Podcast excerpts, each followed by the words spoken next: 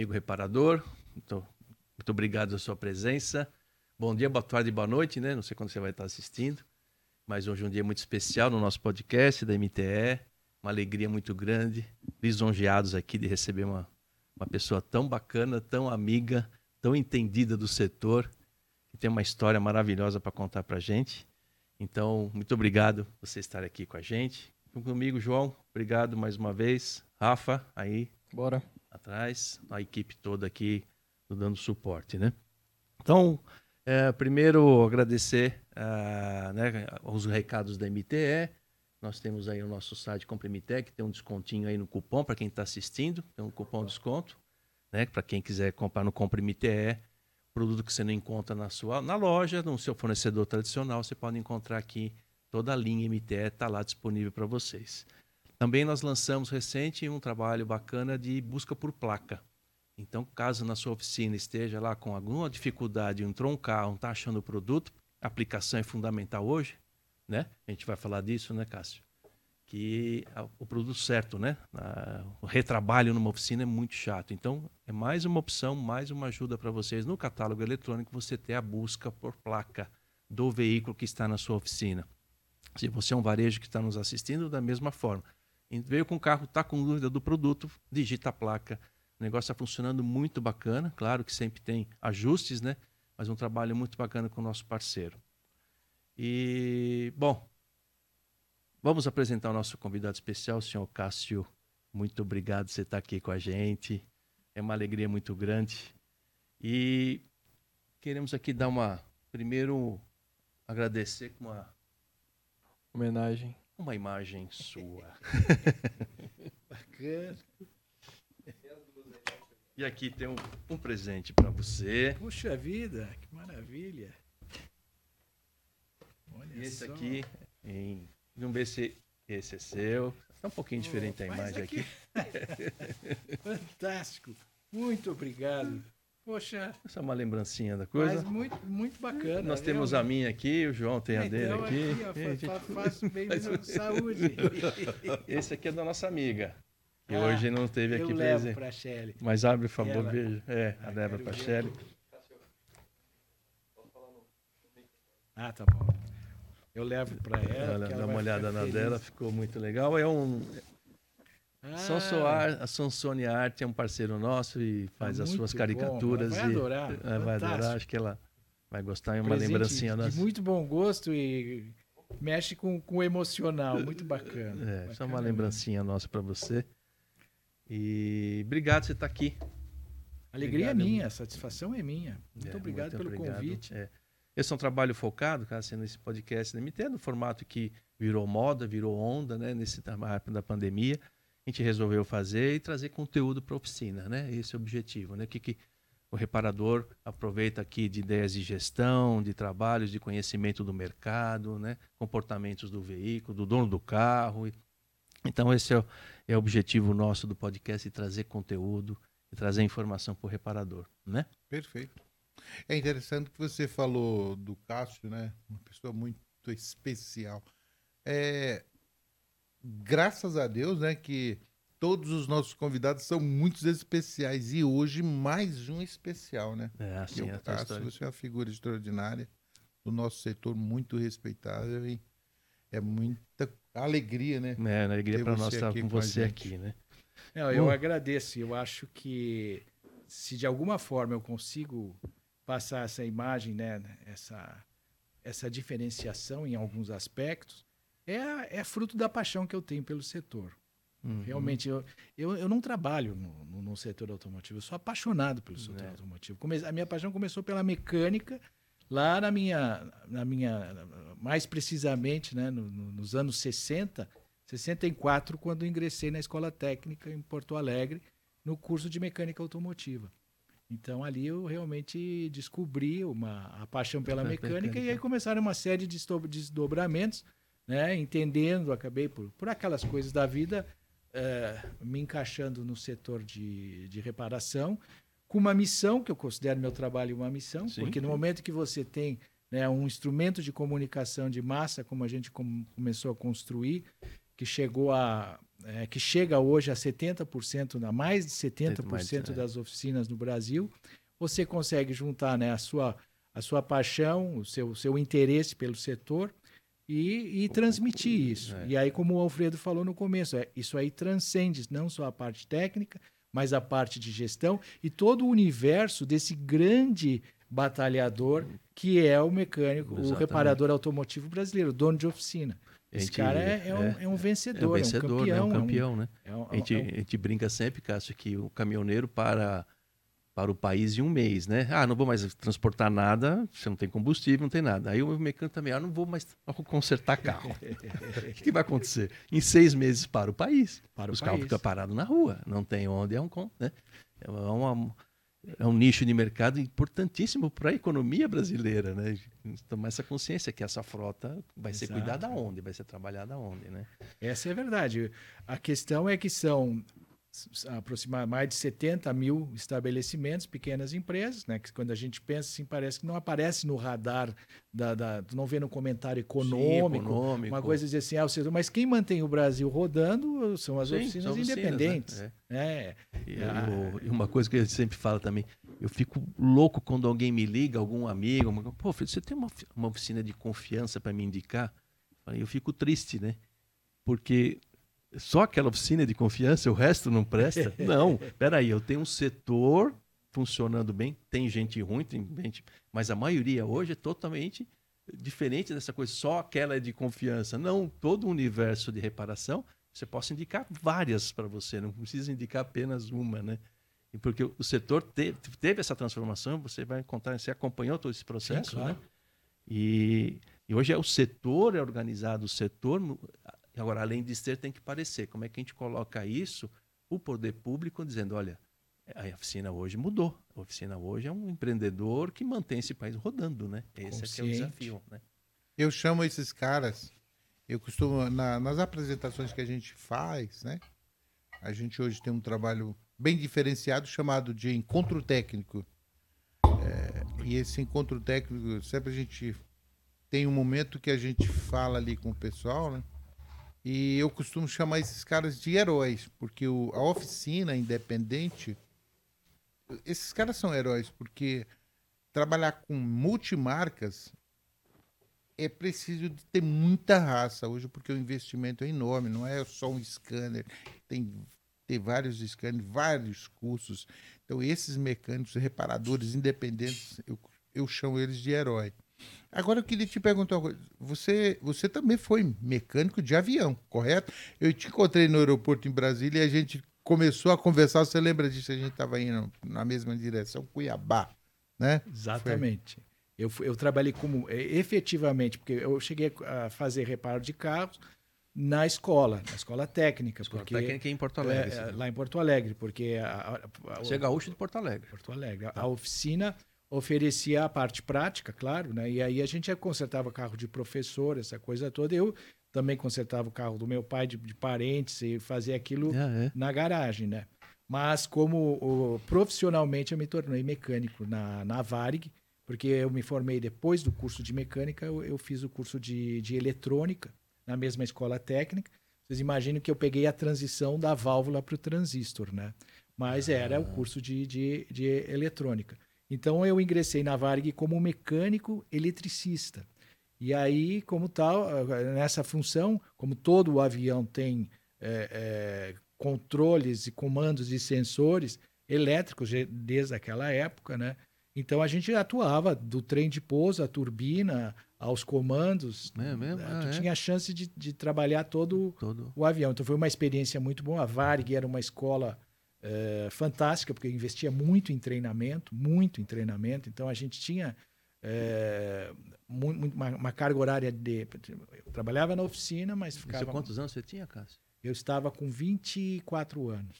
24 anos. Putz, Porque na verdade eu Muito queria ser piloto. Aí minha carreira de piloto não avançou e eu aí me dediquei à, à mecânica. Depois eu saí da Varg e fui trabalhar com aviação leve, que é um outro universo, muito mais parecido com o automotivo, porque os aviões leves são movidos a pistão. Né? E aí é Ah, uma sim. outra realidade e também, mas muito desafiador e, E para quem gosta de mecânica, é um show. Só que a Varig era aquela coisa, tudo pelo manual. E na aviação leve é uma coisa um pouco mais, Mais suave, vamos dizer né, assim, assim. é um pouco, às vezes naquele tempo principalmente, né, não tão rígida a, a, a manutenção do, do, do avião leve. Você, eh, naquele tempo pelo menos, né, a gente tinha mais eh, menos menos cobrança na questão da, da, da- da- do, do manual, né? Então havia passava muito mais para o profissional a capacidade de resolver, porque na Varg você tinha aquelas pesquisas de pane, mas a assessoria que você tinha de manuais e de engenharia, porque sempre vinha um engenheiro junto, né? Dependendo do problema que o avião estava enfrentando. Então era uma cadeia de responsabilidade muito bem definida. Já quando você vai para aviação leve, era o mecânico diante do desafio. E aquela carga, o que o que o Que era o dono do, do, do- o dono do táxi aéreo, táxi o dono do táxi que é quem aéreo. Então, é, a responsabilidade é, é- é brutal, porque cansei de fechar motor assim com, com um problema que é, é comum você ter uma, uma queda de, de, de pressão de compressão, são aqueles eh, kits, né, tipo o motor Volkswagen. Você trocava um kit daqueles, fazia um teste e, e os passageiros embarcavam para um voo noturno Nossa né? senhora. e qualquer problema É. por isso que eu já tive muito, muitas assim, é, um pouco de estresse em oficinas, às vezes que, que o carro volta com um problema, né? E, e, e, e o técnico diz pra gente, não, mas isso é comum acontecer depois de um serviço dele. Eu briguei, tive uma briga séria com uma concessionária aqui É. por causa disso. E eu disse, olha, meu amigo, no meu tempo como mecânico de, de avião, o, o- o dono do avião ou os passageiros só poderiam fazer a reclamação que eu estou fazendo numa sessão espírita, né? Porque eles não estariam aqui, não tem acostamento lá em cima. Né? É, Então, o- você fica com essa coisa da responsabilidade, né? É, a- que o defeito tá lá em cima, mas o é- mecânico é- tá aqui é- embaixo, né? Exatamente. O- O estresse é, é, é, é- é uma coisa que. É, por isso que eu acho que a aviação é uma grande escola no, no, no sentido dessa questão da responsabilidade, da precisão na avaliação dos, dos defeitos, porque você não pode ter tentativa e erro, né? É, você não pode. Ah, não, vai, vai dar umas voltinhas e, vol- e vamos ver como é que fica, né? Não, você tem que sair com certeza dali, né? Exatamente. Tanto que nós, nos anos eh, 90, mais precisamente, acho que foi 96, nós lançamos uma campanha visando a manutenção preventiva que chamava Trate seu carro como um avião.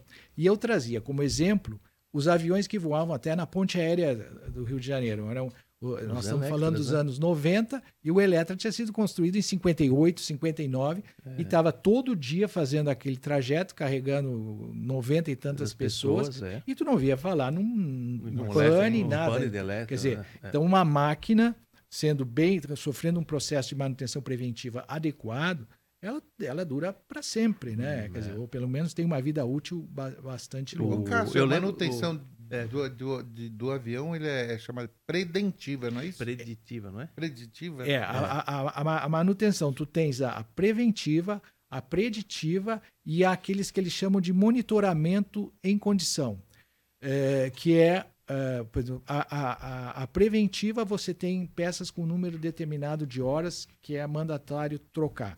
Quem determina isso são os estudos da manutenção predi- preditiva, porque aí a- é, o estudo daqueles dados vão criando né, um banco de, de, de dados e informações e diz, olha, essa peça que a gente estava trocando com tanto pode estender um pouco mais ou pode tem que reduzir um pouco mais.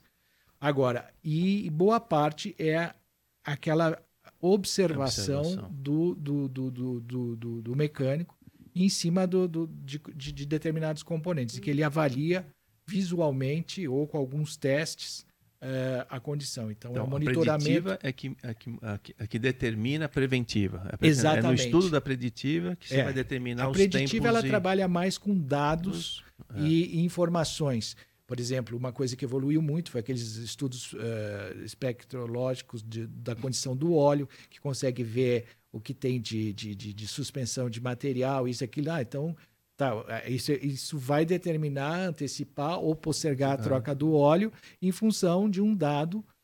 predi- que- que- que o, o preditivo é o estudo, O estudo. sistemático, né? Aplica na, na preventiva e vai determinar o número, a vida útil do, do produto. É, a vantagem do, do avião é que as condições de operação são muito mais regulares do que a, do automóvel. Né? O automóvel, é, uma Tem das coisas que dificulta É. a definição da vida útil dos componentes é a, a condição de operação. Ô, Cássio, É, O o É, uso mas- do carro, né? Você diz, né? O carro, Exato, o uso do carro. carro, uso A- severo, as cidade, estradas, estradas, a- o bu- combustível. buraco, combustível. Quer dizer, o cara faz uma bomba de gasolina para durar 120 mil quilômetros, aí Sim. tu abastece num posto com combustível adulterado. É, eu não tinha sabido, entendido isso. Por que, que a gente não utiliza esse conceito preditivo? Mas é função do uso, é muito variado, né? Sim, no, no avião não, avião tem avião é tudo, tudo como o manual. né? em, em cima do que você acabou de falar, Cássio, é mais fácil ser mecânico de carro ou mecânico de avião? eu acho que é um desafio. ah, por um aspecto, por exemplo, numa grande companhia aérea, é mais fácil, porque você tem um suporte muito grande, você é uma peça de uma engrenagem. Pouco depende da sua capacidade. Não, não, não você tem que estudar, você tem que saber, Uhum. inclusive para você evoluir. Isso é uma das outras coisas que eu faço esse comparativo. né? A carreira do, do, do, do mecânico de avião, pelo menos no meu tempo, ela era muito escalonada. Você estudava, você passava, você entrava como um auxiliar de mecânica e podia chegar a mecânico sênior com uma remuneração muito boa, essa coisa toda. Então você entrava na companhia com uma ideia de ficar e evoluir. E na mecânica automotiva nós, nós não temos isso, porque eh, a escola para isso seriam as concessionárias. E a gente vê por que, que as concessionárias perdem tanta mão de obra, porque o cara vai ficando bom, vai, vai crescendo e depois acaba montando sua própria oficina. Sim. Então eu diria que o desafio do, assim, do homem, do profissional diante da máquina, hoje com a complexidade dos automóveis, é mais difícil consertar um, um automóvel do que um avião. Isso mostra só, só, o, só setor, né? aqui. O setor, o setor, né? Como é fantástico o nosso setor, né? Não, é, tanto que eu, eu, eu, digo, ah, o, o, o- às vezes eu, eu ouço o- o- os reparadores assim em crises de autoestima, né? Eu digo, pelo, amor de Deus, vocês têm que se valorizar. você- É, é. Porque se vocês soubessem, ah, eu vejo porque hoje a pesquisa de pane desses carros de última geração, multiplexados, esse negócio, é extremamente complexa. Uhum. E, e, e- outra coisa que me preocupa, cada vez menos profissionais, porque a gente não vê na juventude uma, um interesse tão grande como foi no passado pela, pela reparação. Então eu, eu digo, os reparadores são que nem vinhos, eles estão ficando mais valorizados a cada ano Sim, que passa. ano Porque que passa. hoje, você É. chegar numa oficina com uma oscilação de marcha lenta, um negócio, o cara conseguir fazer o troubleshooting, quer dizer, aquele passo a passo para resolver o problema, é, com seu conhecimento, é, um, é, um, é uma, assim, do ponto de vista hu- humano, sei lá, é, intelectual, é um desafio brutal. É. E, e nós temos aí E- exemplos maravilhosos de profissionais, então, por isso que eu digo, é muito mais difícil consertar carro hoje em dia É. do que avião. E, e ele não consegue transmitir. Não, eu sou, eu trabalho numa empresa tal, eu sou tal de internet, e eu sou mecânico, ele e ele é tão complexo quanto ou talvez mais, mas ele não tem o mesmo glamour, né? Não. Você não consegue colocar ele aqui. Para ninguém na sua família, nos seus amigos, pô, cara, você é mecânico automóvel, você conserta todos esses carros de injeção eletrônica que estão aí na rua, tudo. É, pô. E ele não tem esse glamour, assim, na, na, na- na opinião pública em geral, né? É, tanto que quando Atrai eu, o jovem, né? Nós, eh, eu assisti, né, a quem tem mais de 45 anos, enfim, aquela transição do carburador para a injeção eletrônica. Isso aconteceu, no, eh, foi por lei governamental, quer dizer, o governo implantou o Proconv, tinha que baixar as emissões, emissões de uma hora para outra os carros 89 para 90. é, foi. então foi uma coisa assim avassaladora, não foi uma, uma coisa que foi acontecendo de forma transitória. Eu me lembro de ter feito entrevistas em oficinas em que o reparador dizia: Não, eu não vou avançar, eu vou trabalhar com carburador. Tu olhava na rua, Uhum. 99% da frota circulante era carro com carburador. carburador, é. Falando dos anos 92 por aí. Isso, isso. Mas naquele dia, naquele mesmo dia, nas montadoras, todos os carros já estavam saindo. Então era o tempo, o delay aquele de ficar na concessionária, ia levar um ano, dois anos, eh, essa situação começava a inverter. Então a pessoa estava, o profissional que pensasse assim, estava determinando o seu, seu fim. E ao mesmo tempo, um grande parcela, porque se especulava na época, É. quem vai consertar o carro injetado? É o autoelétrico que vai Isso. vai isso adquirir mesmo. o conhecimento da mecânica, ou o, o, o, o, reparador que tem conhecimento da mecânica vai avançar na parte elétrica. E, e- e isso se ouvia também muito naquela época nas oficinas. Os- os- os- os- então, mecânicos, eles tinham orgulho de dizer que não mexiam com fio, porque mexer com fio era coisa Sim, sim. Era... de, de- segunda linha. É, porque era motor de arranque, motor de partida, lâmpada. Carga, não é um negócio- partida e- Carga, partida. Trocar o, burri, é, o o burrinho. platinato, é. o pla- né? nessa parte condensador, coisa simples. É uma coisa muito simples na verdade. Então, mas- não era, não tinha mesmo. Mas aí deixa eu só Poder- completar, João. É. O que que acontece? Aí voltando à figura, porque eu exalto muito a figura do, do, do, do- do reparador como um grande eh, lutador, um, um- um grande vencedor. Naquela época se especulava. Inclusive havia uma corrente que dizia que a manutenção ia cair na mão da concessionária, que é a única que teria tecnologia para fazer isso. É. Eu convivia muito com, com, com- com os profissionais, profissionais da mecânica na época. Os caras odiavam fio, odiavam. Imagina estudar lei de Ohm. Eu tinha estudado isso na minha escola técnica e eu via o degrau que há entre a, a mecânica, porque ah, os motores eram muito menos precisos do que eram hoje em dia. E, as- e tinham 500 tipos de pane, tanto que o motor durava 80 mil quilômetros. Né? 3 mil quilômetros tem que trocar o óleo, lembra? Exatamente. É. Então, é, é- é, o, o motor já, já era um pacote de problemas suficiente para tirar ah, o sono dos então mecânicos. Né? Uhum. Aí tu pegava o, o- a parte elétrica, era um desafio que tu conversava com a pessoa e dizia, ele não vai ser capaz de fazer isso. Mas a, a, a paixão desse pessoal, a, a, a dedicação deles, a, vamos dizer assim, a, Perseverança. perseverança desse pessoal fez o, o, o mecânico dar esse salto quântico Uhum. para assimilar a, a- um- uma coisa que é, é muito impressionante se a gente pensar em termos de capacitação, se fala tanto né, em capacitação.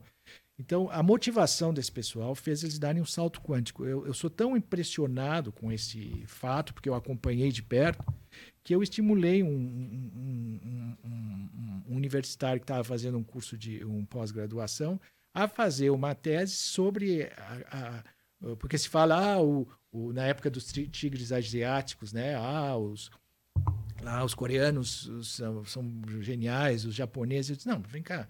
O Brasil tem uma história de um grupo de profissionais que deu um salto Sim, quântico sim, e isso sim, não está registrado em lugar Em nenhum. lugar nenhum. É, é Eu não conheço, eu não conheço nenhuma história que mostre É. e que diga que uma e fo- e foi um fenômeno nacional, de É, norte a sul. Norte a sul, isso. É. Quer dizer, houve, hum, porque acho que o Senai teve um trabalho porque, importante, as próprias empresas de equipamentos, na, Na, na época, também elas, começaram. elas uh, começaram a criar escolas de treinamento, fizeram um papel muito. Mas foi um importante. negócio assim fantástico. Se você É. analisar do ponto de vista assim, eh, de, de capacitação, eh, é, um, é, um, é um caso É um- é que um o- case. onde o, o reparador brasileiro, por isso que- que eu digo, eu chamo mecânico, para mim agora é o, é o reparador. né? É. Porque ele fez esse salto quântico, ele, ele, ele é outro.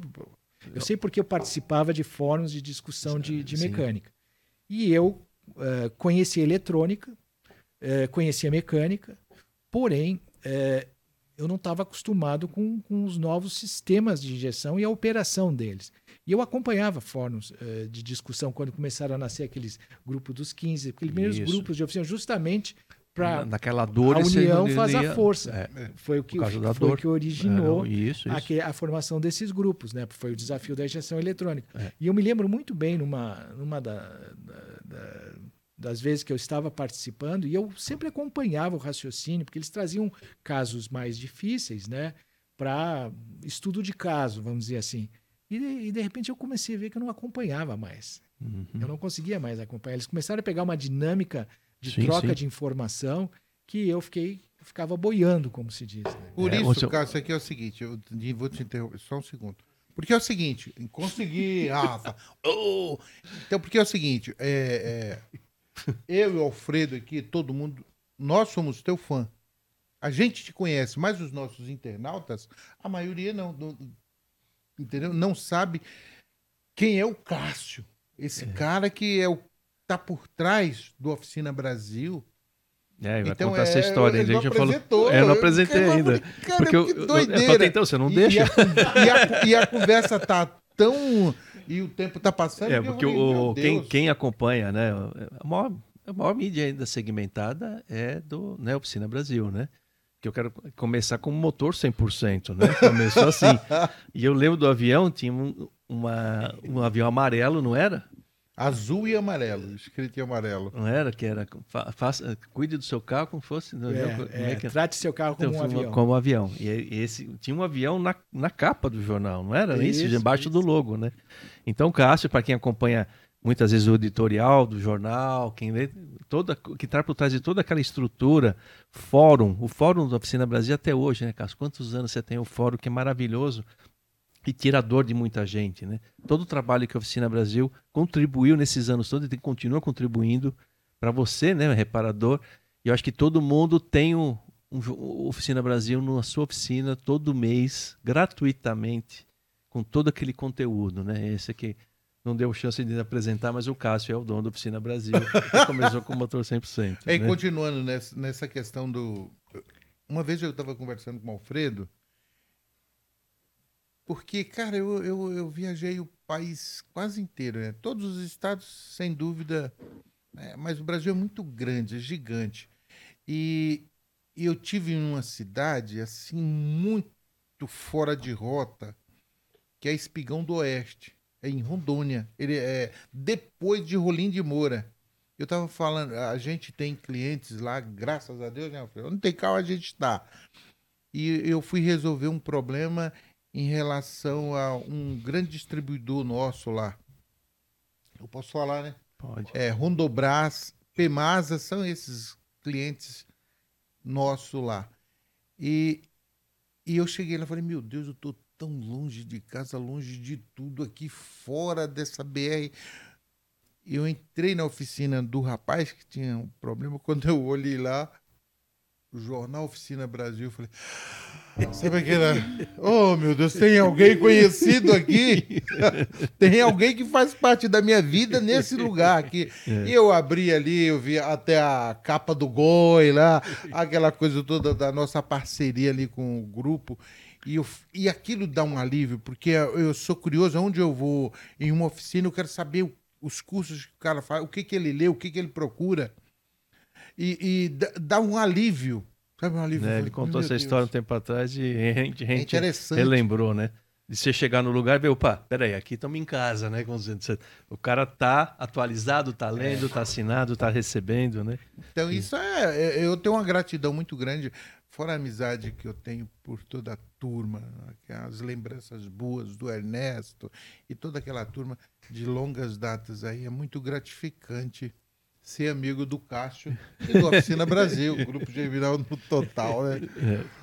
O... E, e o que você falou, cara, a gente lembrando da injeção, né? De 89, cara, os primeiros, aí em 90, 91 vem a GM com o sistema Multec, que ela transformou. Em 94 para 97 já não tinha. Era tudo injeção eletrônica. É impressionante como você lembrou e não tinha me. Como foi rápido Não. esse negócio. Obrigado. E eu lembro de distribuidores e representantes nossos, não, Fran, isso aí. Peça de injeção, imagina, isso vai demorar. Cara, foi muito rápido e, a, e, e, e, e, ter o produto, a peça, beleza, você resolve. Mas realmente, chegar um carro de injeção eletrônica e você transformar aquilo e o carro voltar a andar, foi uma transformação Não. dessa urgência. E não está registrado, isso é Não. verdade. É, é a mesma coisa. Agora, eu estou enfrentando essa coisa do elétrico, Do do, elétrico, híbrido. né? Mas você- isso está vindo aos poucos. Aos poucos. Eu, particularmente, sou muito cético em relação ao carro 100% elétrico. Eu acho que o modelo que faz sentido é o híbrido flex. Sim. É, porque o 100% elétrico, agora mesmo, eu não sei se é verdade, porque hoje tem muita coisa, mas que na Califórnia estão mandando não carregar os carros elétricos, os, os Teslas lá, É. porque está tá com problema de energia, né? Então é, é a tal coisa. É. É, A tomada não vem do além, né? Mas é, ter a tomada já ouvi energia... dizer que tem carro Tesla que anda com aquele geradorzinho Honda no porta-mala para carregar o carro. Tem Então, que quer dizer, combustível. é uma fóssil. coisa- É, não, é fora de, de contexto. essas esse problema é claro são problemas políticos muito maiores do que a gente consegue compreender mas acho que a questão energética a, crise de energia a energia elétrica principalmente ela está agora mesmo a gente está vendo lá na Europa os problemas da Alemanha a Alemanha é uma que puxa a, a, a, a, a ideia do carro 100% elétrico e agora depende do, da eletricidade da, da, da Rússia. Quer dizer, é uma coisa meio. meio, meio, meio, meio, meio Então, maluca, né? O no- fecha. Noruega outro dia. Noruega, não, todo mundo comprando carro elétrico, né? Que incentivou, deu incentivo fiscal. E agora o governo está sem caixa. Porque faltou dinheiro, é claro. Né? Eu vendi carro sem imposto para incentivar. E agora está faltando dinheiro no caixa do governo. O governo vai começar a taxar o carro elétrico. Eu falei, pô, não, não tem almoço grátis, não tem como. Além né? do que o carro elétrico é muito sem graça, né? Agora, ah, não, sem aí graça. Eu, falo da minha, da minha geração, né? De, É. pelo amor de Deus, eu tenho uma saudade de estar na estrada, você via aqueles carros acelerando, saia aquela É. língua de fumaça preta. Você via, né, que o segundo estágio estava entrando, que aquilo É, aquilo muito que- melhor. Uma saída de pedágio, né? É, acelerada pelo amor dava. de Deus. O- Outro- o- o- agora esses negócios aí, o, o híbrido ainda vai lá. Eu É. acho que o híbrido, eu acho o híbrido bem legal. a Ah, é. O, o híbrido já é uma, uma tecnologia mais antiga, né? O. Qual que é o da Toyota, que é híbrido? O Prius, Prius, né? Começou com Prius o né? é. Quando, quando chegou no Brasil o Prius? Faz Ah, uns 10 sete, anos oito já. anos já, né? Mais, né? É, então. Mas se você pegar, aí que o Cássio falou, o híbrido com o flex, ainda nem falo flex, esse carro é etanol ainda, esse motor. Sim, é Porque aí isso você aí. coloca a taxa de compressão maior, Pode fazer você redondo foca no etanol só puro, né? Claro que a vantagem do flex é você poder abastecer numa emergência a gasolina. Você vai ter um carro, aí ele emite menos CO2, É, que é o grande problema, razão, do que é. um elétrico. Isso aí. Até melhor um carro totalmente etanol. É. E onde o Brasil tem distribuição, tem produção, tá tudo funcionando. Você tem é- a mecânica, pra, você tem mecânicos que conhecem esse assunto, né? Então, Eu, eu acho que nós ainda vamos ver uma, uma reviravolta nessa história. é, principalmente com a, com a guerra que está acontecendo, pode ser que. É, aliás, é, tá- tá- muita coisa está vindo à tona com esse É. conflito aí, infelizmente, mas como todo o evento dramático, ele também É. traz algumas outras Eu, percepções. outro dia eu lembro um podcast do Fernando Urich, ele falou que 84% da energia do mundo hoje necessária, não é? E 13% disso é mobilidade, é, depende do carvão, de carbono, no petróleo, carvão mineral e gás natural. Então, você não consegue da noite para o dia substituir 84% da, da fonte energética do mundo para gerar energia, aquecimento, indústria. Como é que você sem um processo muito mais longo. Não dá para colocar ventilador, eólico, porque o ventilador precisa de vento, o eólico, o solar precisa de sol. Nada substitui totalmente ainda o queimar carvão, queimar carbono, né? Então é um processo mais lento, né? Tudo bem, eu acho que é ótimo, é válido a discussão, vale o- mas tem limites de tempo, né? E a, e a Alemanha agora tirou toda, está tirando energia nuclear e agora refém de gás de outro país que em guerra. É, é uma coisa doida, né? É maluco. É maluco, maluco, né?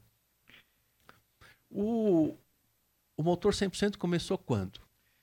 É, em 1989, eu fui convidado, tive uma oportunidade junto à Associação de Retíficas do Rio Grande do Sul. Quem conhece o setor há mais tempo sabe que a retífica era um, um player muito importante na cadeia da reparação, porque os motores duravam 70, 80 mil quilômetros e a- a- era comum você fazer várias retíficas e aproveitando aquele motor. Valia a pena o investimento em função do valor do carro, essa coisa. É. toda. A retífica era um agente muito forte no mercado. E os clientes, os principais clientes das retíficas eram as oficinas mecânicas, porque o dono do carro levava o carro para a oficina fumando, algum problema assim, e aí a, a oficina ficava com o carro, entregava o motor para fazer a retífica completa, recebia o motor de volta. E as, e as retíficas também tinham um papel importante como eh, revendedores de autopeças também, porque eles Sim. tinham uma ligação muito forte, compravam muito, então acabavam. Então ele era um, um agente muito forte. E a Associação de Retíficas do Rio Grande do Sul, vamos dizer, existiam, sei lá, umas 150 retíficas no Rio Grande do Sul e 50 faziam, 50 faziam parte da associação.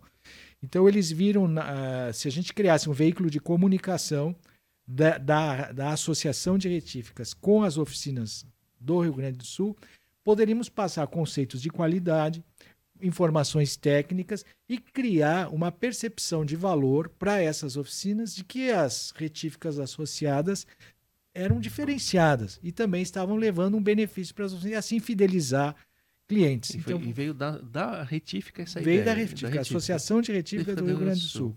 O Jorge Vogici, que era o, o- o presidente dessa associação, um cara, um engenheiro, dono de uma retífica muito conceituada em Novo Hamburgo, um cara que, que gostava de inovação, me convidou e a gente eh, conseguiu botar o, o jornal para circular. Na época, o- o- os mecânicos iam nas retíficas, né? iam muito no balcão da retífica, É muito comum essa É, visita, né? é, e aí ele pegava o jornal, era feita essa distribuição. Aí havia a Associação de Retíficas de Santa Catarina, me convidou para fazer o mesmo trabalho, que eu comecei a fazer lá E também. era por motor 100% por quê? Você- Justamente porque eh, você. eh, a gente queria passar a ideia que o motor retificado era 100%. Ah, 100%. Essa é a Então, ideia do motor da Retiva. Então por isso começou com o motor 100%. Porque eu até queria, o meu primeiro nome que eu escolhi era motor 025. Porque é a 0,25? primeira retífica. Aí, para ver como a gente acha, às vezes, que é marqueteiro, não, não entende nada. Né? E na, na, na reunião com, com, com, ah, os retificadores da, da associação, não, seu Cássio, esse nome é muito ruim, ninguém vai gostar desse nome. É. E eu sou muito flexível, adoro crítica, porque a gente tem que melhorar é ouvindo crítica, né? É. E eu disse, mas, mas então, não tá bom? Eu achei tão legal isso, 0,25, porque é a primeira retífica, não sei o quê. Não, tem que ser uma coisa que passe a ideia de uma coisa boa. Então, aí eu pensei, 100%. Então ficou, motor 100%. É, essa- Mas legal. surgiu na, na, Na- na reunião na pelo reunião. feedback dos próprios. Porque eu apresento. Naquele tempo era que nem o, a- o programa Mad Men, aquele. Chegava com os layouts com, a, com o Isso, papel de com seda papel ali. de seda, é, né? e ó, apresentava todo mundo. Né? E os caras, não, não gostaram. Né? Foi muito divertido. Aí que surgiu o motor 100%. Porém, com a evolução, quando o, o jornal veio para São Paulo, que a gente começou a buscar a circulação nacional. É, se Que, perce- que ano isso? isso, a, a transferência para São Paulo foi em 92. Aí a gente percebeu mais adiante que ele estava transcendendo muito ao ambiente do, do porque ele estava muito focado em motor, né? Isso. Então a gente começou a trabalhar com parte de undercar, suspensão, direção, Isso, zero internet ainda, não tinha internet. Não, não De tinha 2000 pra internet. frente na Não, internet. Não. É Collor. Segundo ano de Collor. É, É, exatamente. 90, Nós é. pegamos o plano Na Collor. na época do. Arrebentou ali. É. O... 92 Tanto que foi eu digo, impeachment dele. pessoal, olha, passa crise, crise, mas aquele também foi um trauma É. Nossa, aquilo foi assustador, lembra? Eu estava começando a empresa. É. Imagina passar pelo. Mas enfim. é, o... E aí mudamos para Oficina Brasil. para dar essa coisa mais, de- mais da, da amplitude. Inclusive, voltando à questão da, da circulação, você ter encontrado o, o jornal no local tão distante, é, nos anos 90, estimava-se que havia no Brasil 200 mil oficinas mecânicas. Mas não havia nenhum tipo de, de censo, de Uhum. database, nada. Era uma estimativa. É, o que faz, fa- hoje pensando, faz sentido porque a cada 10 mil quilômetros o carro tinha que ir numa oficina. Então, em cada esquina tinha uma oficina. É, Hoje os Sim. carros quebram muito Muito menos, menos. proporcionalmente, mas muito menos. Uhum. E foi aí que nós eh, mudamos o sistema de circulação desse tipo take one, né? Você pegava na retífica ou pegava em qualquer lugar, para a tecnologia do database, ou seja, a oficina mecânica, para receber o jornal, ela tinha que preencher um cadastro muito detalhado, nos entregava o cadastro e a gente passava a oferecer o jornal gratuitamente pelo correio. Então nós começamos a é o que se chama hoje de inbound marketing, né? Você ou como Kotler chamava de permission marketing, né? Isso. Ou seja, você dá a sua permissão. E aí a gente hoje se fala em Lei Geral de Proteção de Dados. Já naquela época a gente Sim. é, É isso foi em verdade. 96, 7, 8 por aí a gente já começou a pedir autorização para a oficina para a gente entrar em contato por telefone, por Olha bala que direta, legal. Essa legal. coisa toda. Porque justamente estava formando uma Sim, comunidade, é, né? é, Então é. havia uma reciprocidade. O cara passava as informações e a gente oferecia o conteúdo para ele. Então, naquela época, nós chegamos, isso eu estou falando agora, 96 por aí, 97, 120 mil exemplares. Chegou a 120 mil? Chegou? 120. Mil O Deus que na céu. época, se nós considerarmos torno de 200 mil oficinas, representava 60% mais ou menos. Mas o, me- o número de oficinas veio caindo ano a ano. Uhum. Hoje estima-se, o último censo do, do setor fala em torno de 73 mil oficinas, é, porque agora, é, Mas- eu acho que esse último ano diminuiu um pouquinho eh, mais ainda, mas muito pela diminuição do, do- do- da, da- da- da- frequência da, Da frequência de visita, de né? visita, né? É, hoje acho que o Uma frota visita duas vezes por ano, né? é, essa é a É, média essa mais média ou menos. continua. Porque quando a gente pega esse número, porque a gente gosta muito de fazer conta de baixo para cima, como eu digo, porque É. o Brasil é muito carente de dados, mas quando você tem uma base ampla, como a gente tem, e você consegue ter informações da oficina, você consegue montar a demanda, você consegue montar o número de passagens. Então, hoje, mesmo com uma frota muito menor, nós temos o- muito maior, perdão, nós temos um número de oficinas muito menor. Então, a gente eh, tem essa, essa, esse feeling pelo número de assinaturas, porque mesmo hoje em dia, com a, com a, com a disparada, hoje o reparador ele consegue conteúdo em tudo que é lugar, né? Sim. O YouTube é a maior fonte de. O gru- grupo de WhatsApp, os manual, manuais técnicos. Os caras. "Ô, alguém tem manual técnico do Corsa? É, o cara vem vai e manda o. PDF e o negócio é pago, né? Mas É. não tem como você. Como que você vai controlar isso? Não tem como. É. Impossível. É, é sim- simplesmente impossível. Não, De- tanto, que, a- a fonte demo- hoje é- democratizou esse tipo de coisa. tanto que quando se discutia essa questão da venda de peças pela internet, ah, não, o reparador ele vai acordar para o mundo digital. Eu disse, mas, cara, ele já acordou há, há 500 anos, ele só não compra peça pela internet porque não traz produtividade para a oficina. é É só por é isso. só por mas isso, ele já é um cara 100% digital e hoje ele, ele se alimenta de conteúdo, de informação na internet. É. né? Então ele é um he- heavy user da, da, da internet. E então essa questão do conteúdo começou a, a- ficar muito mais a- acessível, que era um dos grandes gargalos, né, pra, com, com o avanço da tecnologia, mas hoje ele tem. Mas o, é, é interessante que a mala direta, existem muitos estudos, inclusive de, de pessoas de comunicação, que esse mundo 100% digital, a mala direta, né, ela tem essa questão da, da, da personalização, né? Personalização nele, Você recebe fato, na né? sua casa hoje, né? Tanto que tem um, um estudioso de mídia inglês que estava falando: olha, se você quiser impressionar meus filhos, que são da geração 100% digital, mande um, alguma coisa pelo Pra- correio pra para ele. é, porque aí ele É, vai, ele achar vai achar uma coisa fora do comum, né? totalmente vai impactar Vai na vida impactar dele, na vida vai dele, conseguir é. se Disruptivo. O correio, o correio virou disruptivo É, disruptivo, para essa é. geração. para essa geração, exatamente. Então, a mala direta hoje, porque realmente quando você pega a, a mídia impressa clássica, é, é, ela vem numa, numa, numa decadência contínua. Né? Você tinha a Veja com um milhão e era uma dos maiores veículos do, Um milhão, do né? mundo, um milhão e quatrocentos mil exemplares e hoje parece que são 70 mil. Tanto que aconteceu um fenômeno interessante, como nós temos essa nossa distribuição pelo correio 100% auditada, o Oficina Brasil ati- atinge de forma comprovada 70% das oficinas. Então, cada, de cada 10 oficinas que tu passares na frente, 7 vão ter, Sete vão ter o vão jornal. ter o, o, o, o jornal lá. Que é o único veículo auditado, né? Exa- também- Exatamente. Então, hoje, quando você pega os dados do IVC, que é a, a entidade que faz esse, esse levantamento juramentado, hoje a Oficina Brasil é maior que a Quatro Rodas e do que a própria Autosport. Então, Olha, do setor automotivo, nós somos, no físico, No o maior físico, veículo, o maior veículo do, hoje. do, do Brasil. E a gente não sente, por parte do nosso público, um desinteresse pelo, pelo impresso.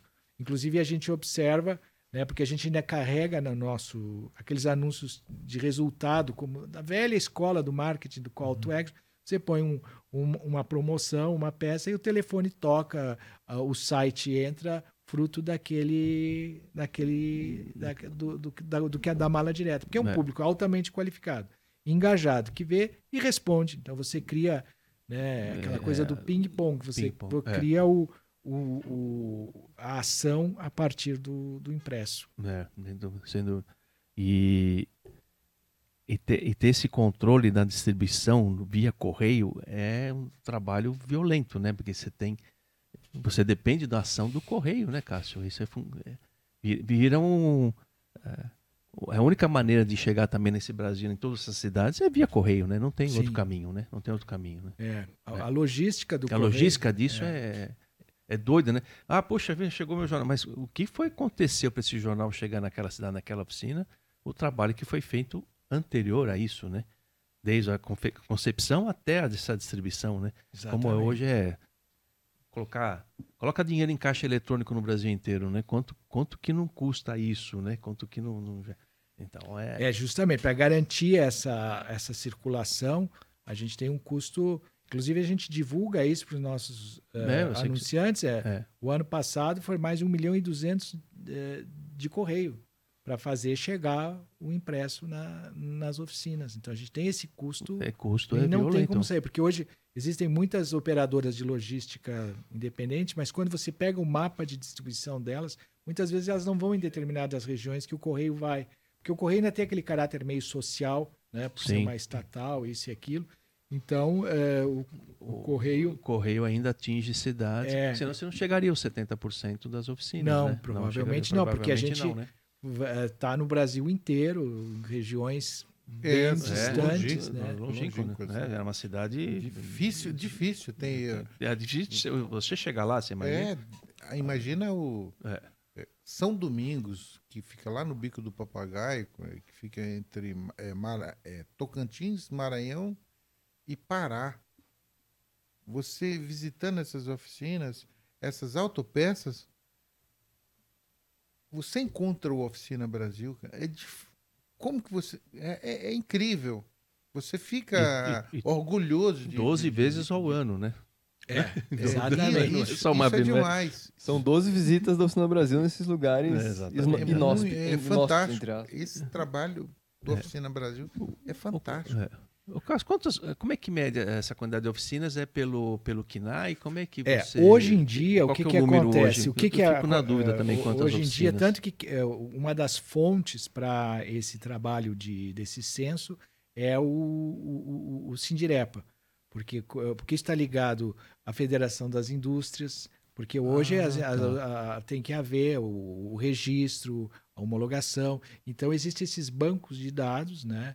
De RAIS, essas coisas todas. Então é feito um cruzamento para saber eh, as oficinas eh, registradas. Claro que isso precisa de um trabalho de, de, de, de, de, de, de, de- limpeza, de, de, de critério, porque às vezes tem, tem CP, eh, CNPJ que está caduco, tem isso, tem aquilo. Então, esse trabalho é feito, eh, e aí que é, é, é daí que a gente faz vem esse balizamento Balizamento pelos Sindirepas é, exatamente. e... E, que é um trabalho da, da- da Federação das Indústrias, porque os sindicatos estão ligados à Federação. Então, existem dados oficiais hoje em dia, né? Porque hoje há muito maior integração, informação, né? De, de, de, de- tem a data science, database, essa coisa toda, tudo é mais evoluído. Então, esse- essa- esses bancos de dados se conversam e daí se tira o número oficial do setor do censo, que é publicado pelo Sindirepa no, No no anuário- anuário, do- anuário do, do, deles. Sindirepa. Entendi. Agora, por que, que a oficina veio para a indústria? Ela, ela, teoricamente, é atividade comercial, né? Mas ela tem a questão do reparo técnico, por isso que ela entrou como... É. Você sabe dessa história? Olha, Não, eu até sei, mas eu acho que eu esqueci. Isso aí vocês vão ter que desculpar, porque não, não, não, eu também não... meu HD já. Porque, é, como eu. Eu, me- Isso, eu, o eu Sindirepa tem mais de conheci o- 70 anos, né? Sim, o eu conheci o, o Sindirepa em, nos anos, no final dos anos 80, quando eu comecei a. Porque era a Associação de Retíficas que me apresentou, a- chamava Abrive na Abrive, época, a isso. Associação Brasileira de Reparadores Independentes. E o presidente era o Dr. Geraldo Já Santo são Mauro. Santo, Santo Mauro, E né? ele me contou bem essa história. Muito bem É. porque eh, ele tinha, ah, enfim, pela, pela idade dele, ele tinha eh, vivido o nascimento da, da, da, da indústria da reparação e ele foi presidente por muitos anos do, do sindicato. E aí ele me chegou a me explicar essa questão É, da filiação a- ao sindicato das indústrias, né, a Federação das Indústrias, e por que não do comércio? Porque na retífica era muito claro que era uma indústria de transformação. Transformação, é, né? porque era uma indústria, né? É. Ela pegava e, e já a reparação fica nesse meio, nesse limbo, né? É, nesse limbo, né, entre uma coisa e outra. Que eu lembro, vejo até um quadro na, na, no Sindirep em São Paulo aqui, é, já existe há mais de 70 anos, se não me engano, 75 já. E sempre já com afiliada à indústria, não, não ao comércio, né? Eu acho que é por causa disso, dessa muda. Acho que vem um pouco também a influência da própria retífica, né? Que não deixar de ser, Talvez. talvez, né? Que já fosse. É, é que nem a retífica. Numa época tinha que ter um um- uma pessoa credenciada pelo CREA, Isso, é, exatamente. umas coisas é. assim. Então É. a oficina chegou a se pensar em coisa parecida para. É, chegou a se pensar, né? Algum, E algum, recente, né? e um é pessoal chegou a tirar a CREA, né? né? Essa coisa do CREA, né? O... ligaram lá para parar essa, essa.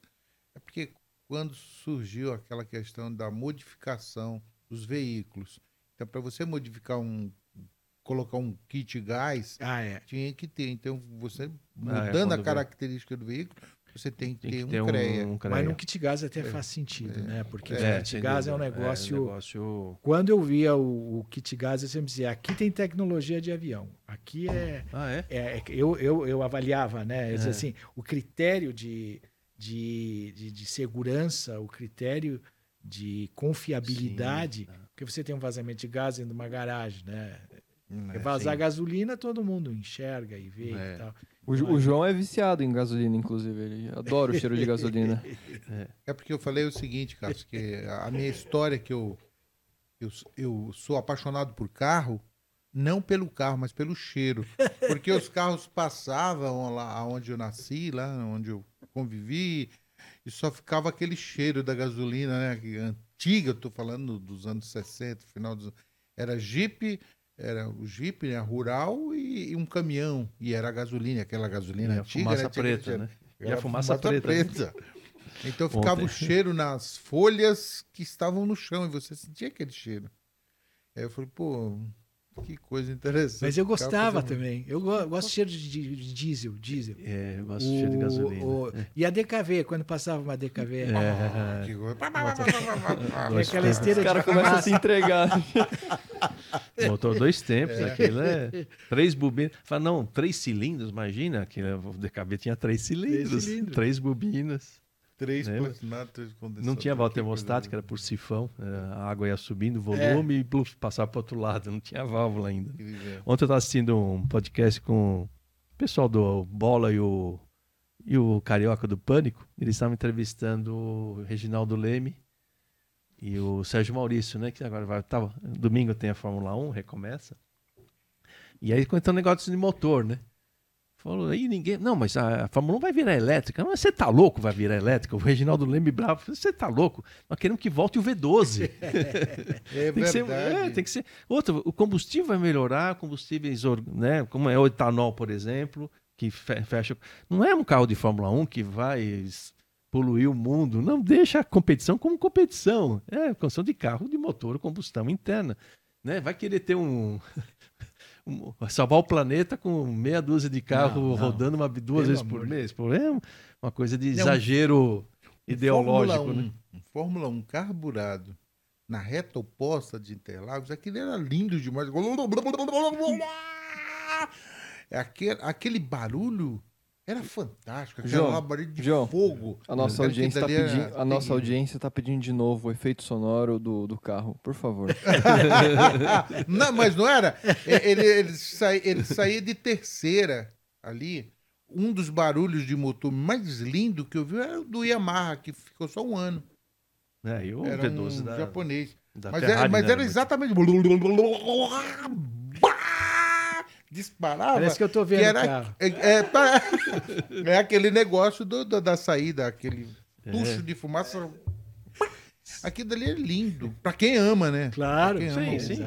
Arrepiava, não arrepiava? Assim? É, e o que o Cássio falou no começo, o motor elétrico é muito sem graça, né? É. Ele não tem, né? E acho que a maioria que está assistindo a gente do setor, o motor é tudo bem, beleza, legal, mas não, é muito sem pega graça. um motor com, um V8, mesmo que seja. Eu adoro que, a- que os americanos, eu admiro muito os americanos, eles fabricam aquele reme com comando central único. tu- pelo amor de Deus, que coisa mais linda aquela. É, estrutura. claro. Rapaz, tu pega um outro com duplo comando é, na, na- cabeça, válvula variável, com admissão e coisa.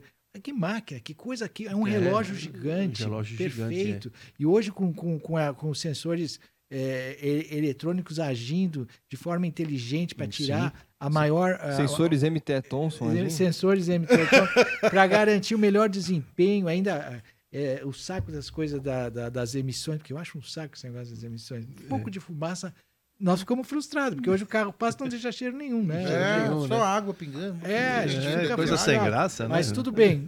Salvar os golfinhos tá, tá bem. É, mas que máquina, que coisa. Agora tu vai botar ali um, um motor de elevador ali. O que, que é aquilo? Ó, vo- você é advogado do diabo. Todo mundo que vê vídeo no YouTube, eu nunca tive essa experiência, mas quando acelera um Tesla, esse último modelo aí, que é o 0 a 100, sei lá, 1 ponto, todo mundo acaba, faz aceleração e dá risada, sorri. Então acho que tem alguma coisa divertida Não, não, nisso. é Só pra ser do- advogado do diabo, pra colocar um contraponto, entendeu? É, Com- mas é um. é, Não, eu concordo. Concordo. Acho que essa questão da aceleração, a entrega de torque do motor eh, elétrico, ela é, ela é imediata. é É, imediata, uma coisa. né? É total e é, imediata. é de volta para o futuro, né? F- é, Agora, o que, que acontece? Tu não tens. É, é a mesma coisa do diesel. Você dirige um carro diesel turbo, ele tem aquela arrancada brutal do torque e daqui a pouco ele parece um carro elétrico. Porque fica na. Aí você pega um carro gasolina com, com, com água. Você vê, você vê o crescimento do torque, você vê o crescimento né, quando as válvulas abrem mais. É, você- aí é questão da dirigibilidade. Você tem uma coisa que você já espera aquilo do carro. É para quem está dirigindo, para quem gosta, enfim, cada um. Você agora, tá querendo dizer a questão o- o- sensorial. é, exatamente. Você vê, você você está percebendo o motor, as fases que ele está que ele tá entrando, a entrega de, de, de torque, de potência, né, nu- nu- numa acelerada. Agora, o outro realmente vai... Mas eu acho que ainda prefiro fazer 0 a 100 em 3 segundos num Porsche com motor convencional do Sim. que num carro elétrico. Eu não É. sei, eu não tive experiência com carro elétrico. É, é, É, talvez tem que ter uma assim para experimentar essa questão da arrancada, né?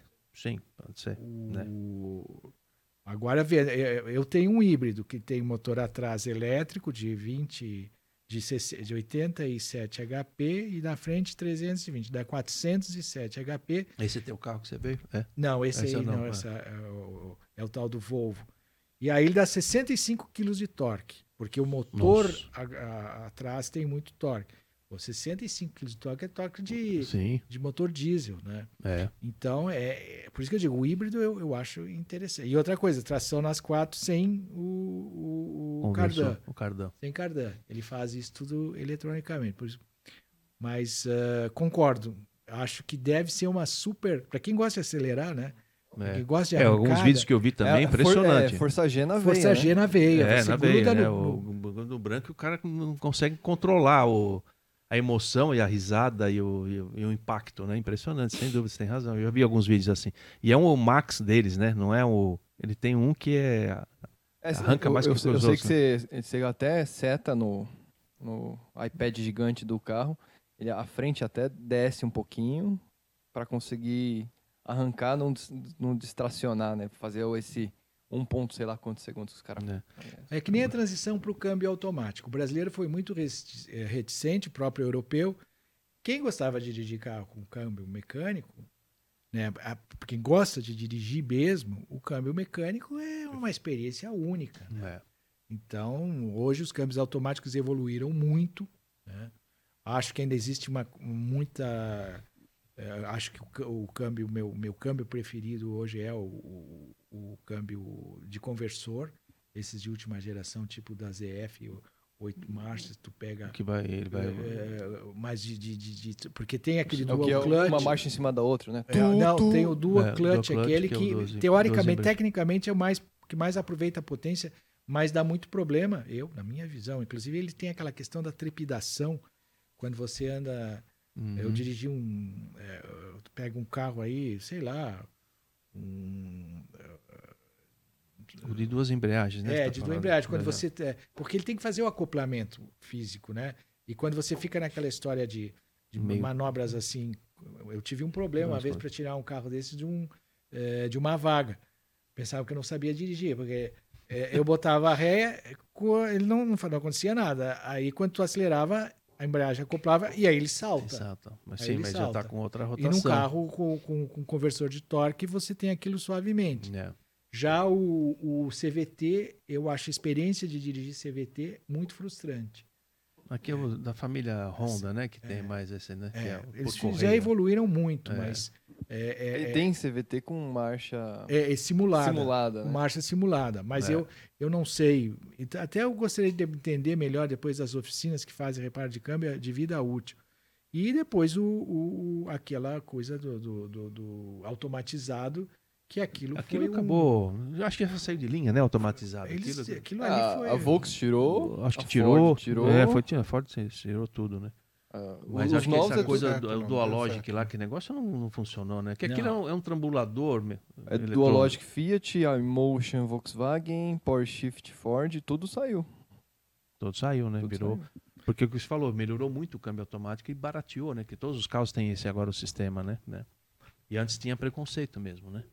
E, e- e eu percebi ontem, a gente conversando com os amigos de oficina, o câmbio automático virou um assunto corriqueiro para as oficinas. E é complicado. E é complicado. Pô, Você pega aquele negócio e fala, meu, você vê, né? Gente ali, autodidatas, que resolveram. Pô, tá. tá.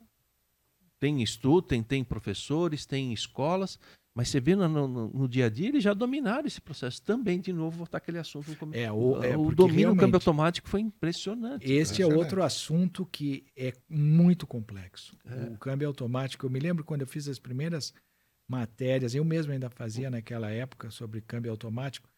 Tinha um especialista ali na Avenida Santo Amaro, eu não vou lembrar o nome do cara agora.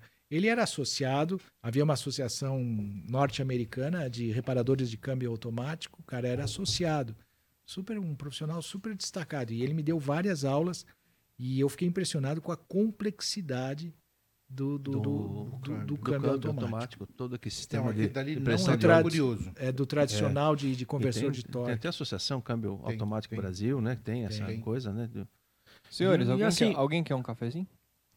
Aí eu quero. Café? A quero João? café. Eu também, o meu sem açúcar. Sem açúcar? Cássio? E aí, eh, Sem açúcar. Sem Isso, açúcar, isso não tinha caído minha ficha mesmo. que Você começou a falar de- do- da injeção. E do câmbio automático é a mesma coisa. Ar-condicionado tomou de letra. ABS, acho que tá, tá de letra também. Você não vê perrengue aí. E a ABS também é E também, complicado. também é complicado. Também né? é complicado. Ainda tem esse medo do carro elétrico, ainda não saber o que vai, mas olha, tenho certeza que vai tirar de letra, né? Interessante Entendeu? que a gente, é, nós três temos o mesmo direcionamento, que quanto ao carro elétrico, que não, não, não dá, não dá para entender o carro elétrico, que o melhor caminho é o etanol. O etanol com O híbrido, híbrido, né? Pronto, aí acho que é o. Esse é o- esse é o- Para nós aqui no Brasil, né? Seria, seria um show do Brasil se né, né, nós, a gente entrar numa evidência fantástica. A gente tem domínio total, tem, a, tem a, a fonte de energia Ia. e a gente daria uma, uma, uma lição para esse mundo que está tão deslumbrado com tanta coisa que depois vão ver na prática que não é bem assim, né? Ah, seria uma um- porque o motor, o motor, o motor a combustão chegou no estado da arte. É. Eu que peguei aqueles motores com, a- com aquelas tolerâncias, imagina só, um motor 3 litros do, da, da- do Itamaraty tirava 110 HP com 3 litros, né? E tinha uma vida útil. Hoje tu pega um motor de 1.3 Ponto 3, 3 Tira- cilindros, tinha é. 170 cavalos. E ó, as "Caraca, tolerâncias, é, a- as emissões, Tudo, Aque- tudo. Aquilo ali se transforma, quer dizer, de um motorzinho tranquilo, econômico, num, num, num, num, Sim, num- num- numa num- fera. Uma fera, numa, é, torque de- e de- potência coisa. violenta, Quer dizer, né? Tudo isso controlado. Então, o motor a pistão chegou no estado da arte. É, Então, a gente abandonar toda essa tecnologia... é uma pena, né? né? Claro, se tivesse sobrando energia elétrica, ah, tem aí Sim. para. Ah, então tá, é óbvio. Ah, eu sempre falo, ah, no Paraguai é barato, né? Não paga energia gratuita de Itaipu, né? Beleza. Aí você Sim. pode colocar qualquer coisa elétrica lá. Agora, num país desse tamanho, não dá. Não Eu tive uma como. entrevista com o presidente da, da Raizen e acho que eles participaram como o Shell no Rótulo do Reparador, eu acho, que foi, Foi, lá com vocês foi. lá. E, puta, diz que você transportar 500 quilos de bateria, são oito pessoas. A mesma energia que está aqui em 26 quilos de etanol. Se tivesse uma fonte de transformar, tirar o hidrogênio do etanol. É é uma coisa assim absurda a diferença de você transportar oito pessoas o tempo todo e usar como, como energia apenas ele analisou, né? 20 23 quilos de etanol você resolve, é a mesma coisa do que 500 quilos de bateria. O problema não é o motor elétrico, o problema é a questão bateria, armazenamento, né? Cara, e diz que o Brasil, com essa se- segunda geração do, do- da cana, a queima da segunda, você não precisa nem ampliar a área produtiva de, de cana para você abastecer. Né? Porque o etanol também evoluiu muito na produção. E só não teve incentivo do governo, que tinha no pró-álcool, né, nos anos 70, que a gente lembra, mas depois com o pré-sal se desanimou a questão política de governo para incentivar o etanol. Se a gente estaria muito melhor hoje com o etanol, na questão até de custo, de produção. A oferta hoje é menor do que poderia ser em função de todo o direcionamento do política de governo foi para o pré-sal. Tem, Mas é? quem sabe com esses choques de realidade não se vê, realidade, O importante é que tem uma saída, temos a tecnologia, tem os recursos. É só haver a tal da, da, da vontade política. O- Foi, Cássio.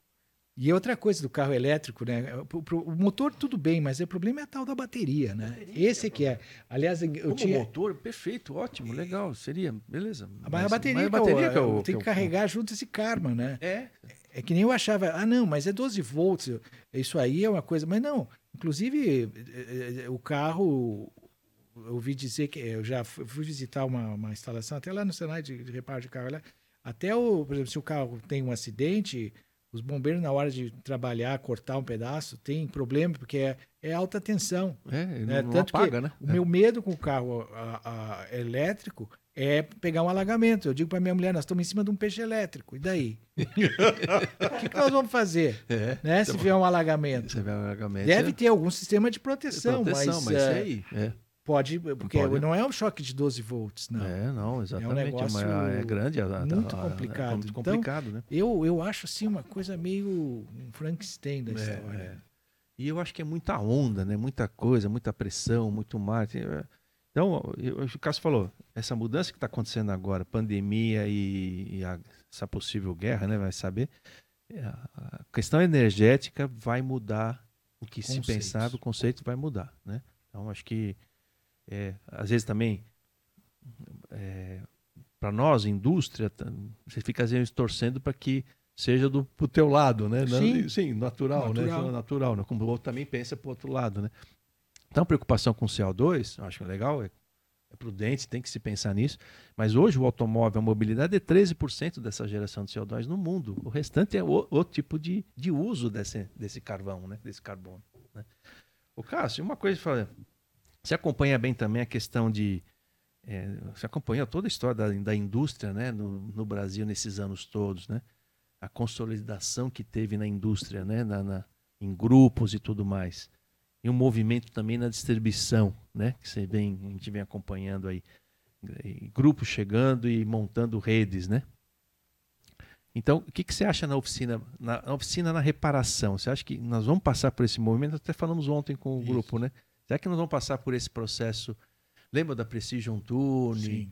Rede Maidas, é, grupos que vêm para fazer a manutenção, né? O que, que, que você acha disso? Você Eu, eu, a minha visão é a seguinte: eu acho que cada vez mais o reparador ele é um como assim um artesão, um artista. Ele é individual.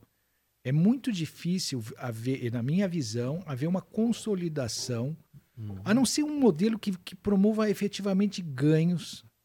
Porque, por exemplo, se eu sou um, um reparador, eu tenho, eu assisti, vi isso na Itália, eh, acompanhei aqueles grupos, né, de que se formam, como é que chamam? Os, eh, que eles verticalizaram, né, a- a- aqueles grandes grupos que é o verticalizar da, da- da- toda a parte de distribuição e vão Certo, até a certo, oficina. Então a a oficina oficina. ela passa a integrar uma O dessas, todo- é, eh, desses verticais. é, dessas, desses, é, não é clube de compra, é, enfim, tem outro nome. É, tem o Euro, Euro, não sei o que, Euro Garagem. É, é, é. são várias, várias redes que disputam. E É. aí eu, eu fui, fui fiz uma viagem lá, fui- para a, a Auto Promotec e aproveitei para visitar algumas oficinas e entender se a oficina procurava uma bandeira para se para ganhar cliente, visibilidade e produtividade, porque esses, essas, essas redes fazem publicidade, Sim, tem nomes fortes, né? nomes fazem conhecidos. campanhas. é. Aí eh, visitei, aliás, as, uma- as oficinas italianas, impressionante.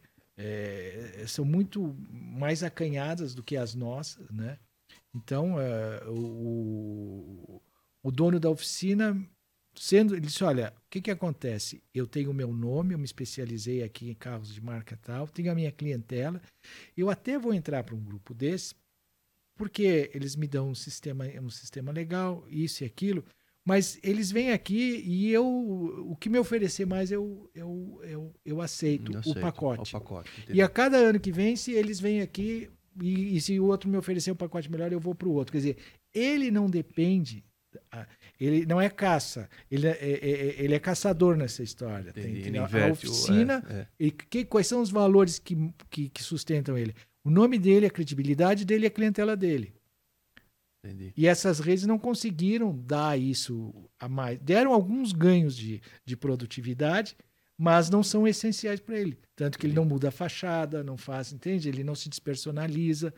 Então, é, eu, eu não vejo, é, porque cada vez mais é, nessa atividade é a competência do. Hoje são, são as duas asas do avião que tem que estabilizar: a competência técnica e a de gestão. De gestão. Porque uma, por exemplo, no tempo da Precision Tuning, qual era a proposta? Uma fachada linda, uh, uma sala de espera com ar-condicionado, isso e aquilo. O, o, o famoso, como é o, o token, aquele, como era o... Que o dono do carro é, deixava o carro, não tinha um celular, bip, né? é isso. Então ele levava um, Um bip, né? O bip, um bip, né? Colocar que avisava, tudo, tudo maravilhoso. Mas quem é que ia consertar o carro efetivamente? Quer dizer, tudo aquilo era cosmético. Quer dizer, funciona muito bem no McDonald's. Quer dizer, porque fazer o sanduíche, tu aprende a fazer um, tu, qualquer um faz.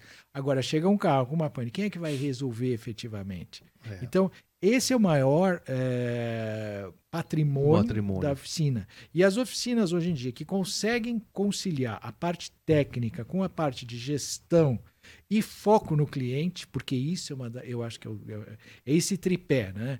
É. É, quer dizer, a competência técnica tem que ter. Hoje em dia, o, o reparador é que nem médico, dentista, tem que estar participando, buscando informação sempre, todo. porque está tudo evoluindo. Então, isso aí não tem como eh, estacionar nesse sentido. Mas só isso não resolve. Então, tem a parte de gestão. Aquilo é uma empresa. É uma ele tem que empresa, saber o custo interno, né? ele tem que saber, saber, eh, a margem de contribuição, como é que se faz o lucro, administrar fluxo de caixa, coisa, eh, como qualquer empresa. Uhum. E depois, o foco no cliente. É. Porque até eu uso sempre um trabalho mais antigo, até é da Roland Berger, que fez uma avaliação, isso remete ao começo da nossa conversa, né, sobre a, a, a imagem do, do, do, do- do reparador no Brasil. E a Roland Berger, isso é dos é, 2014, eu acho. Foi pu- publicado até no jornal Estado de São Paulo. Por que, que o dono do carro abandona a concessionária? Uhum. E o preço, e olha que nós estamos falando de preço de concessionária em serviço, que é o negócio. Porque em peça eles têm eh, realmente feito um trabalho grande de, de- de Sim, melhoria. ele- ele Ser mais E, competitivo aliás, na esse peça. é outro assunto que é a, todo mundo se voltando, eu pelo menos vejo, estão se voltando para a oficina. Mas 43% dizia que era preço. E 57% dos outros atributos estavam muito mais ligados à confiança, eh, à rapidez, à transparência. Né? Eu consigo saber do meu reparador de confiança o que está acontecendo, consigo discutir com ele uma solução A, uma solução B, né? Porque o cara também dá uma consultoria. Então, é, eu dizia sempre, eu fazia até uma época uma palestra para oficinas e eu dizia, vocês têm que aprender a reconhecer quando entra um cliente na sua oficina se ele vem por preço ou se ele vem por serviço.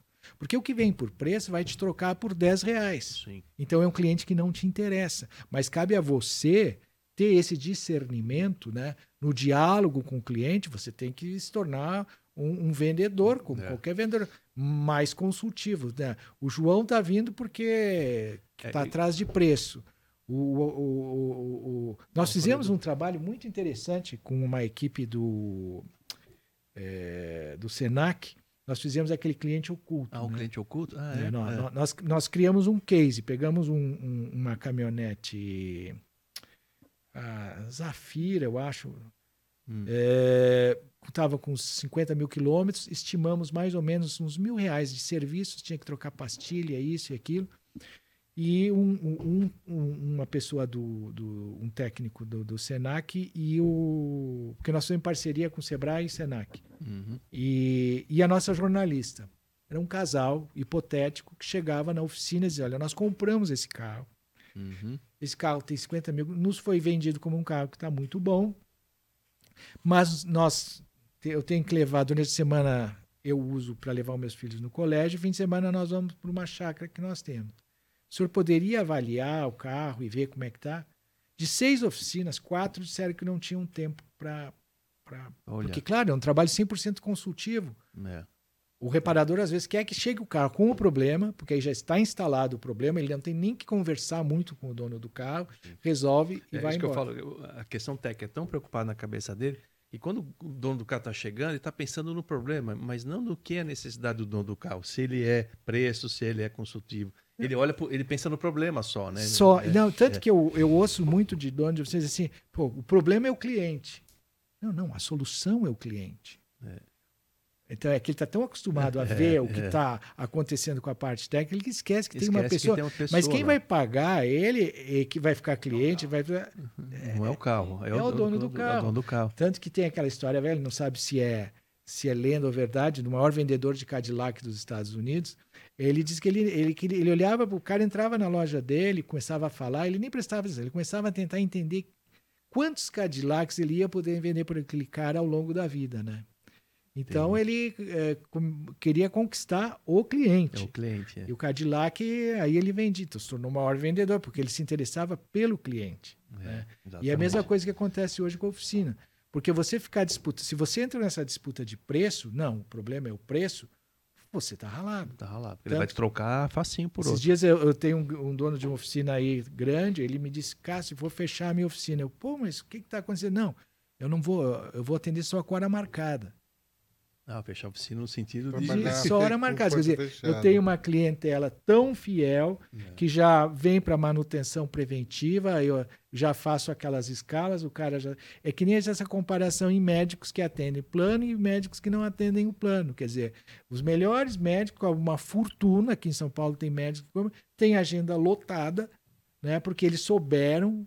É, A é, gente fala, né? A, a clientela sua é, o- é o espelho do, do, do, do teu serviço, né? Exatamente. Ah, essa clientela aqui tá muito ruim, mas é, é, é você que acabou criando ela, é, né? é semelhante atrai semelhante. É, Quer dizer, se você é uma pessoa que acha que o preço é fundamental e você sente aquele argumento, não, agora se a própria Roland Berger deu isso, que não deve ter mudado muito o cenário Sim, não é é, muito, em, em- em oito anos que foi feita a pesquisa, sete ou seis anos, quer dizer, ali dizia se 57% vem por é, atributos que estão ligados à confiança, seja o, o homem de confiança dessa pessoa. Entregue Uhum. o que ele quer, porque ele não vai brigar por 10, 20 eh, Sim. reais, 50 reais, 100 reais. É, exatamente.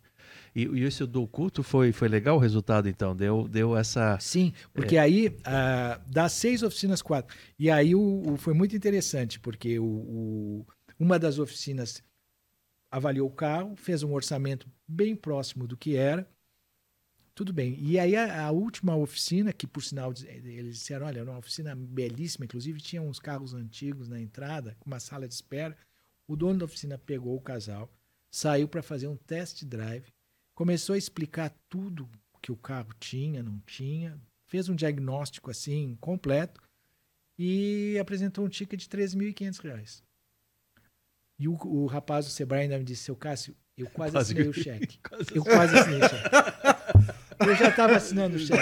Porque eu assim, Sabendo nunca é mais tudo eu vou simulado, ter... mas já eu tava- tenho se aqui um apaixonou. cara É, é, que, que vai resolver todos os meus problemas relativos a, a- a- ao veículo. Parece, parece piada, mas está lá, está tudo registrado, Tá tudo virou registrado. relatório. Que Eu bacana não- é, é, isso. E é, até eu cheguei a pensar em fazer uma história em quadrinhos na época, baseado, inspirado nisso, É. e, e contar cases, né? Mostrar o case do, do, do, do- cara que foi colocado para a rua da, da oficina por, pelo reparador não ter entendido É. a, a necessidade dele, né? É. E, e, e aqueles que, que- Então, esse realmente é, é, é, é, o grande. E por tudo isso, eu acho que uma rede dificilmente vai conseguir entregar esses. É, porque vocês observem, as próprias concessionárias são um bom exemplo disso. As concessionárias, as montadoras têm dinheiro, basta ver a, a estrutura das. Aí vo- você entra na oficina, muitos têm oficinas belíssimas e tal coisa, é, equipadíssimas, né? Sim. Mas Com aí toda a você, informação. aí né? o que, que falar disso. acontece? Você tem que ter as pessoas que vão consertar o, o veículo. Então, toda essa parte de suporte, ela, ela é perfeita. Mas chegar na parte do, do, do, do, do, conserto. Como eles já não têm esse plano de, de carreira para os profissionais, quando os caras começam a ficar muito bom, eles saem. E aí a eficiência dessa oficina, teoricamente perfeita, que tem informação técnica, que tem equipamento, que tem, Tem instalação, gestão. tem gestão, começa a, a- a dar prejuízo. Aí também entra a questão da vocação do dono da concessionária, né? Que É. a concessionária você tem que entender que ela tem quatro, no mínimo quatro negócios diferentes que precisam ser dirigidos de quatro maneiras, por quatro, quatro cabeças diferentes. né? É, e é a concessionária, no fim, a sua rede de concessionária, já é uma certa é, consolidação da, daquela micro-rede, né? daquela marca. Né? E ela tem os seus problemas, porque depende do dono da concessionária, depende do plano de carreira, de criar aquele artesão, ele continuar lá dentro. E é a mesma coisa, já acontece, já não acontece direito numa rede que é fechada, que é a concessionária. Podia considerar que fosse uma consolidação, mas imagina isso no mercado independente, né? Porque nos, lá, lá, na Europa, quer dizer, o que, que acontece? Eles estão focados não tanto na parte de tecnologia, porque são, são é mais a cadeia comercial que se alinha, porque a, é, a gente vê esses movimentos. Aliás, no passado, a gente via toda a cadeia de costas para a oficina. É, as indústrias, Sim, em né? alguns casos, inclusive vocês são um exemplo disso, porque a gente começou a trabalhar no início dos anos 90 e você já tinha o foco na oficina, no uhum. relacionamento, em oferecer é, suporte, porque a, a, cadeia comercial ela era de costa para a oficina, ela não, ela não, não tinha uma parceria com a oficina, os, os distribuidores, os próprios varejos, né? Eles tinham é, sempre tinha. aquele foco na compra, queriam comprar barato, comprar barato, é. ter a sua margem em cima da compra, não em cima do. A estratégia do, do era serviço. na compra, não era na é, venda, né? Exatamente. Então, então eu brincava que o setor vive a custas das oficinas, porque quem mantém a, a compra de peças técnicas, principalmente, né? Uh, são as oficinas que formam o mercado, uhum. e, no entanto, não tem o, o suporte e a assistência eh, devida mas isso eu acho que está mudando, tá mudando naquele sim. ponto que a gente é. também deve abordar, que é essa revolução da cadeia comercial. A cadeia comercial, essa revolução toda que está tá acontecendo. Está mudando muito, muito. É, e é. é uma necessidade, mas eu, eu acredito dessa forma que o maior problema é o próprio mecânico. Ele não sabe o que ele quer da indústria. Ele, ele não sabe como chegar na indústria. E a indústria tem, tem uma cadeia ali, que é a indústria, a distribuição, o varejo e o aplicador. Então o mecânico vê uma distância muito grande, tem medo, eu não sei qual que é. Hoje se perdeu muito isso aí, até por causa dos grupos que se formaram, e as indústrias começaram a olhar esses grupos diferenciados. É, é GOI, é Grupo dos 15, GTAC, GT3 e grandes outros grupos. Hoje, com essa coisa da internet, Tá bem mais fácil, mas antigamente, antes. A distância era muito essa grande. Essa né? distância era muito grande. É. E a indústria queria atender o mecânico, mas tinha essa coisa da distribuição. Esse, não sei se é medo, da, a distribuição ficava com medo, eu não sei. Então tinha é, essa diferença. O pensamento era isso que o Carlos falou, é, é na compra. Então todo o trabalho, todo o foco, toda a dedicação da indústria e varejo e distribuição é na compra, né? Então você fica naquele processo e, e não olha para a ponta. Outra e... coisa que eu acho também que a gente não olha, que aí é uma missão é, que a gente deixa só para a oficina, é falar com o dono do carro.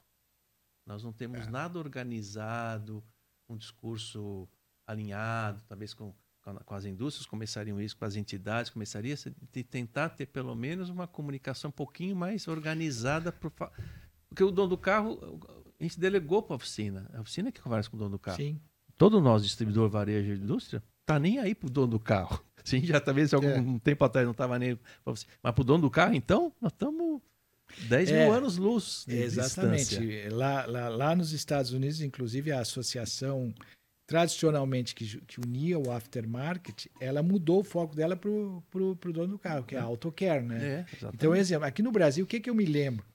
É, uma época até o Washington Oliveto, no auge da, dos grandes Isso. medalhões, dos, dos, dos, dos, ídolos aí da, da, da foi convidado, é. porque o setor imaginou naquela época fazer uma campanha.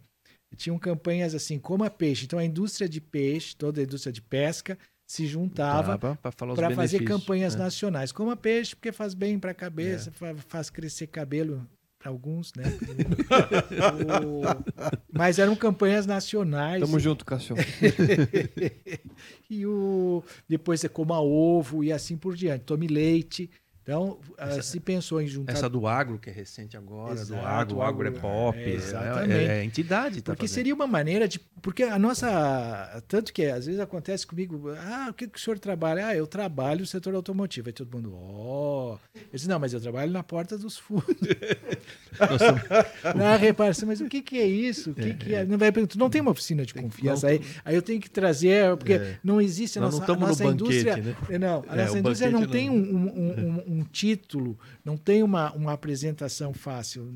Ninguém entende de primeira assim, É, o que, que é. E isso é uma falta realmente. Depois houve aquela tentativa do carro 100% também, que foi. É, nós estamos até te contar, nós estamos tentando resgatar isso aí. Então, Porque teria que haver É. justamente eh, a união da- da- da- das indústrias, das entidades, né? Até É. se fez aquele GMA com essa isso, com esse porque para apresentar isso eh, de uma forma integrada e a indústria com a importância que ela representa efetivamente. Porque, como a É. gente estava falando no começo do papo aqui, se a oficina parar de, de funcionar, o Brasil para. Exatamente. Então, e, e a todas essas, ninguém sabe exatamente quem é essa gente, como é, É. que eles estão e deixam. eu vejo assim, amigos de família, de parentes, de amigos, falam, pô, você trabalha não, na MT Thompson, né? Não, é uma empresa muito conhecida na oficina mecânica. Ah! a oficina- aí você tem que explicar muito, né? Tem, Né? não. você trabalha, não, eu trabalho, eu vendo milho. Oh, você é pop, né? Exatamente. Entendeu? E aí eu falei, pô, cara, eu vendo peça, mas, mas você vende para montador? É, ser- é muito confuso. É. É pro teu amigo, do teu, teu vizinho, você explicar isso, né? E, e a gente delegou. E, e- o mecânico tá vivo, tá assim, atende 80% da frota, faz isso com competência, dentro das Claro. limitações dele, faz muito bem isso, né? Mas aí quando entra alguma polêmica, algum assunto, não tem uma linha mestre da comunicação. E ela é técnica, ela é de manutenção preditiva, preventiva. Você, você tem procedimento, você tem normas da BNT já formadas, não tem ainda o suficiente, mas tem. Então nós estamos tentando com agora o carro 100% voltou, está com o IKEA. E agora começasse a primeira reunião foi agora, faz um mês atrás, de a gente resgatar a história do carro 100%, dele voltar a ser uma a- o centro da comunicação para o dono do carro. Olha, você quer saber sobre manutenção de carro? Tá aqui, aqui que está a, a- vamos dizer, pelo menos a linha mestre do- do- da- dessa informação e organizar um pouco isso, né?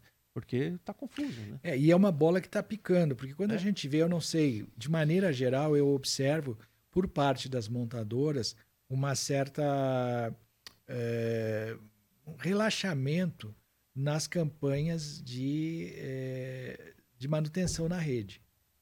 Sim. Vejo movimentos mais, mais agressivos na, na no sentido de venda de peças. Vende na peça, marcas de peças, né? Porque É. antigamente a gente via aqueles movimentos né, de, de, de, de, de- de rádio, televisão. Nós tivemos o caso clássico da Ford com aquele antigo presidente, o Maciel, né, Maciel. que isso. foi para a televisão e era o desafio Ford. Então, se você levar o carro numa oficina, eh, traga o orçamento que nós vamos cobrir com a rede. Isso é mesmo. Foi uma, legal. uma, É. uma- Imagina só, o É. presidente, porque foi uma época. Né, foi- aliás, foi um trabalho que teve um- uma repercussão muito forte na imagem da Ford, porque os- a- o reparador independente ficou, se sentiu ofendido com aquilo, que era uma afronta É. direta, né? Mas É. o cara foi para a TV, era desafio Ford. Você pega Isso o mesmo, orçamento isso e mesmo. leva. Aí só daquelas coisas, esqueceu de combinar com a rede, né? É. Porque aí. É. Aí chega na rede. chegava não- na rede, é, mas para ver como a mentalidade mudou. E hoje você não, não vê mais esse tipo de.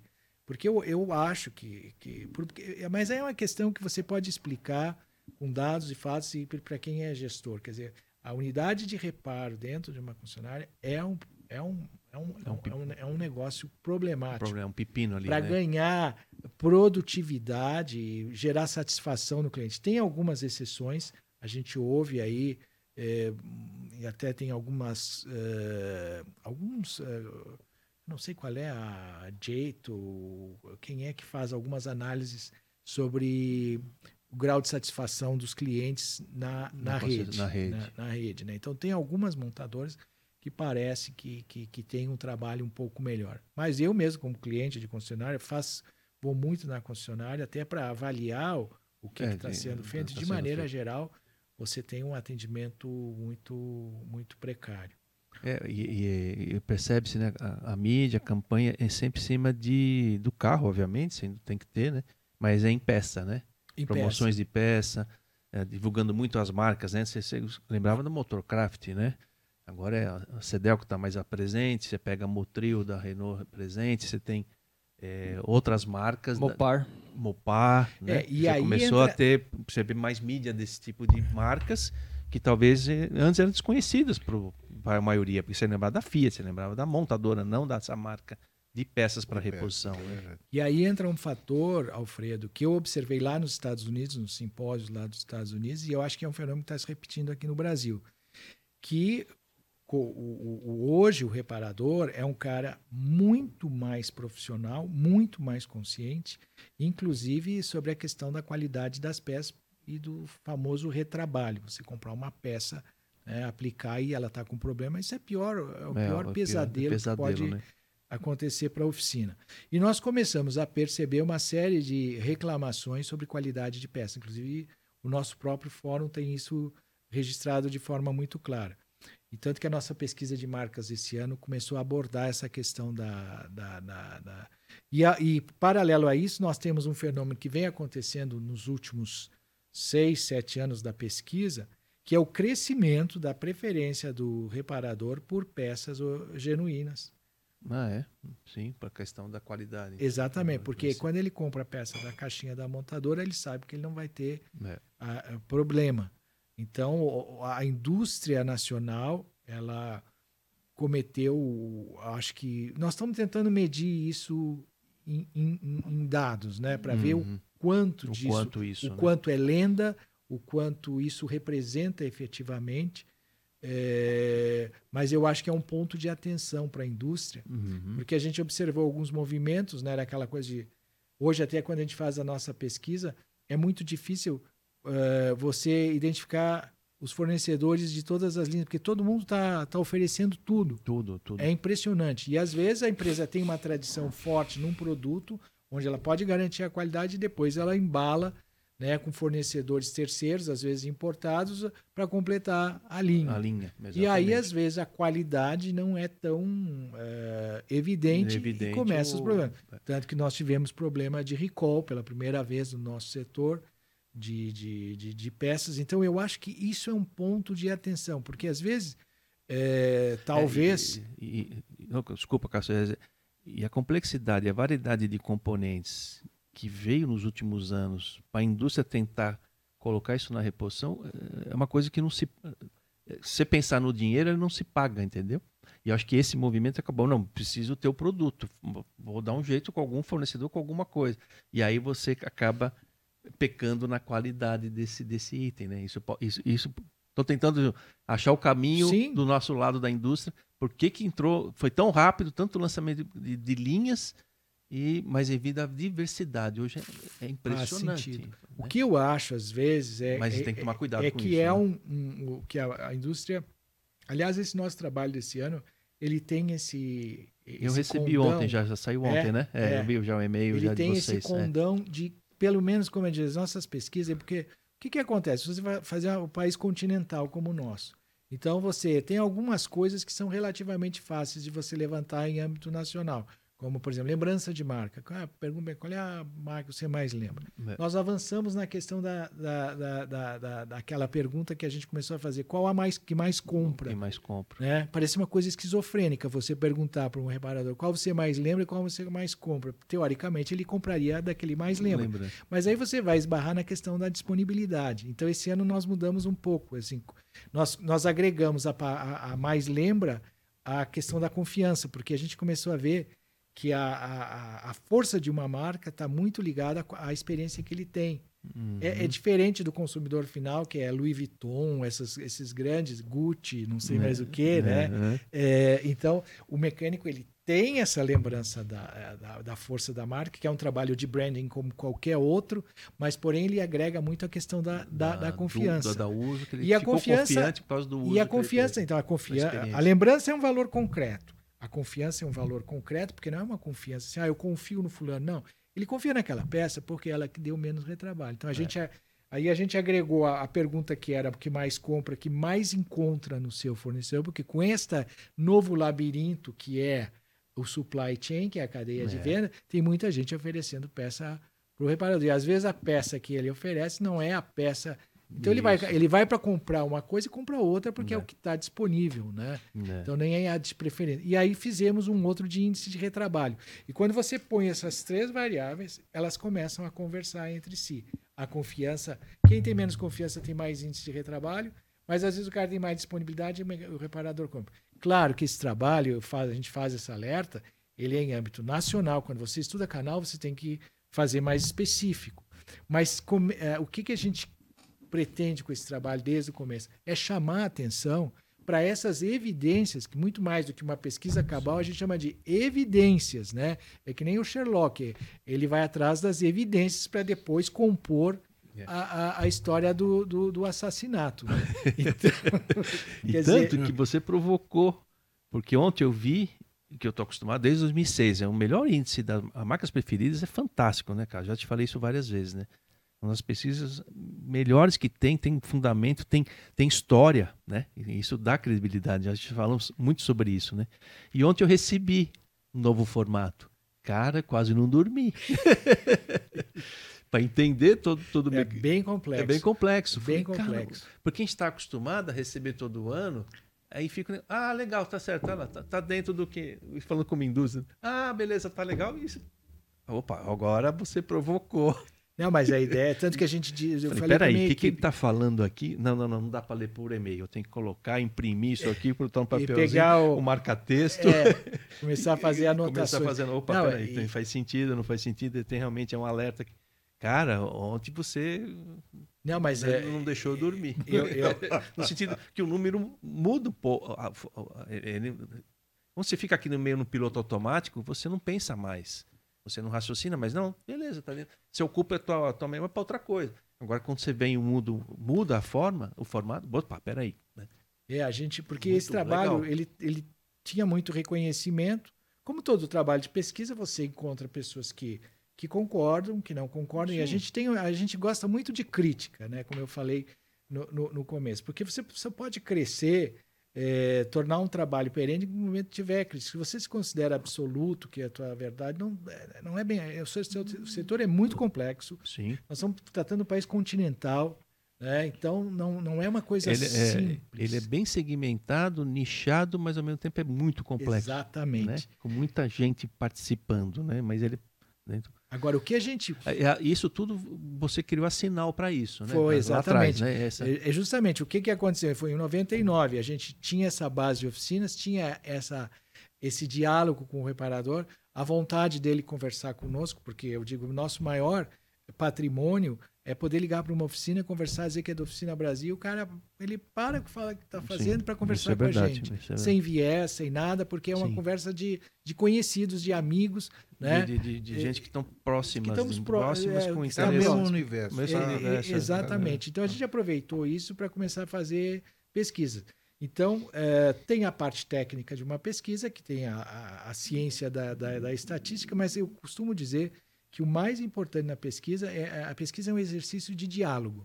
Alguém quer saber alguma coisa, tem que traduzir na forma de um questionário, tem que traduzir numa forma de interação com uma pessoa e aquilo tem Sim. que retornar.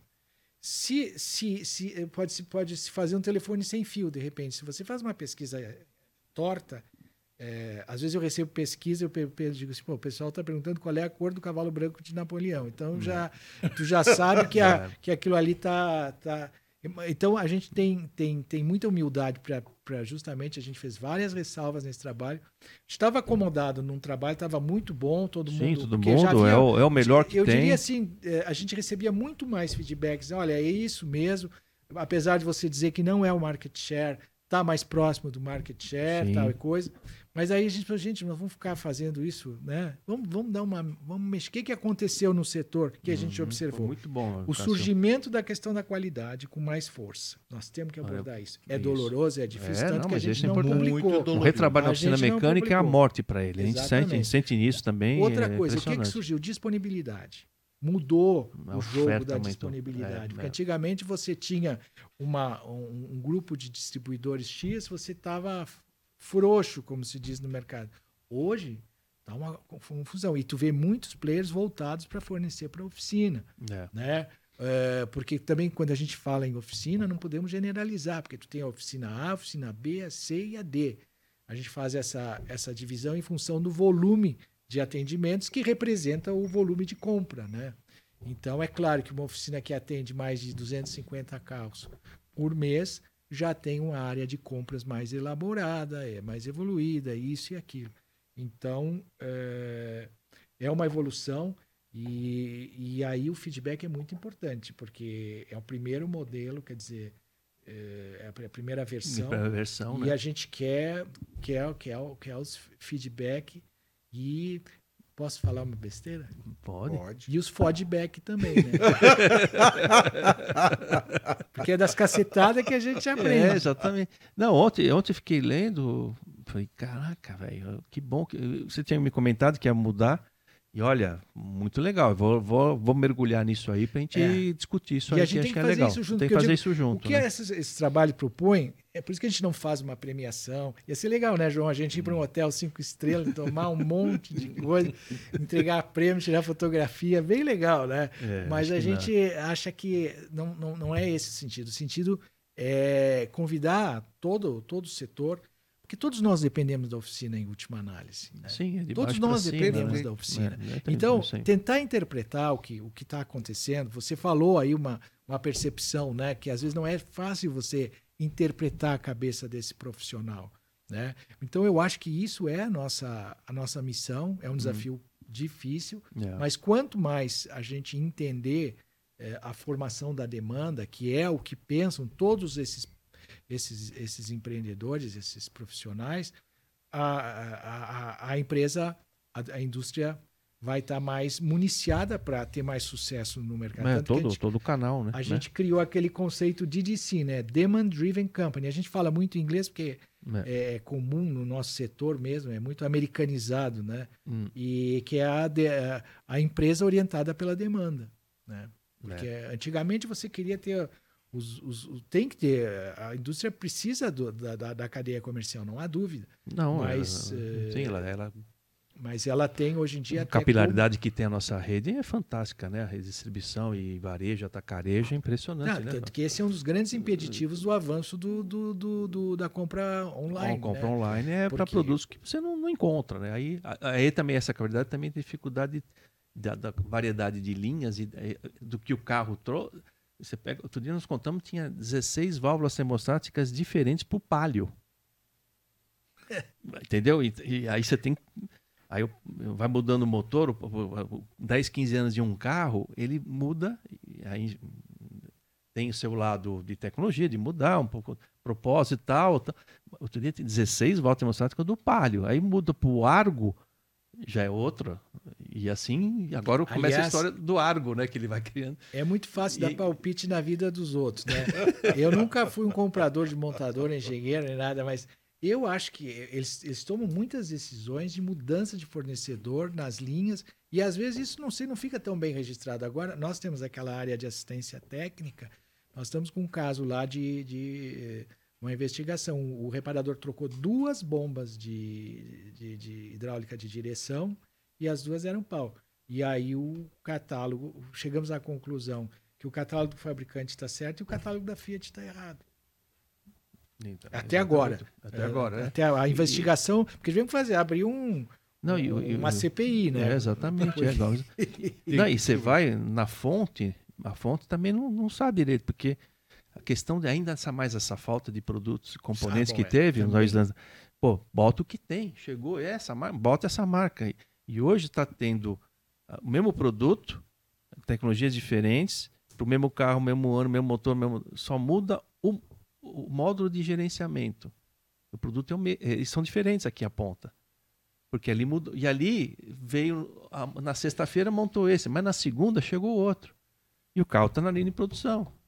E trocou por outro. E como é que você põe isso num catálogo de aplicação? Ah, você tem que ter mais observações do é. que.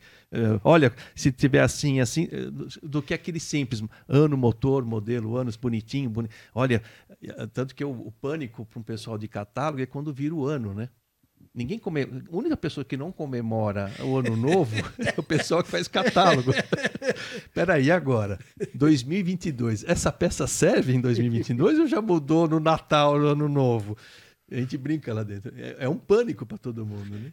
Aliás, numa, ainda- numa comparação com a indústria aeronáutica e a indústria automotiva, É. a indústria aeronáutica, ela, a máquina, o avião, ele é feito visando a manutenção. Então ele é todo pensado visando a manutenção, Olha que incrível. É incrível. é, porque é. ele vai ter que então é, tem que facilitar a vida do mecânico. É. né? E o automóvel, eu acho que, como eu digo, é fácil dar palpite na vida dos outros, É. mas eu acho que o automóvel é ele é feito para reduzir o custo de produção.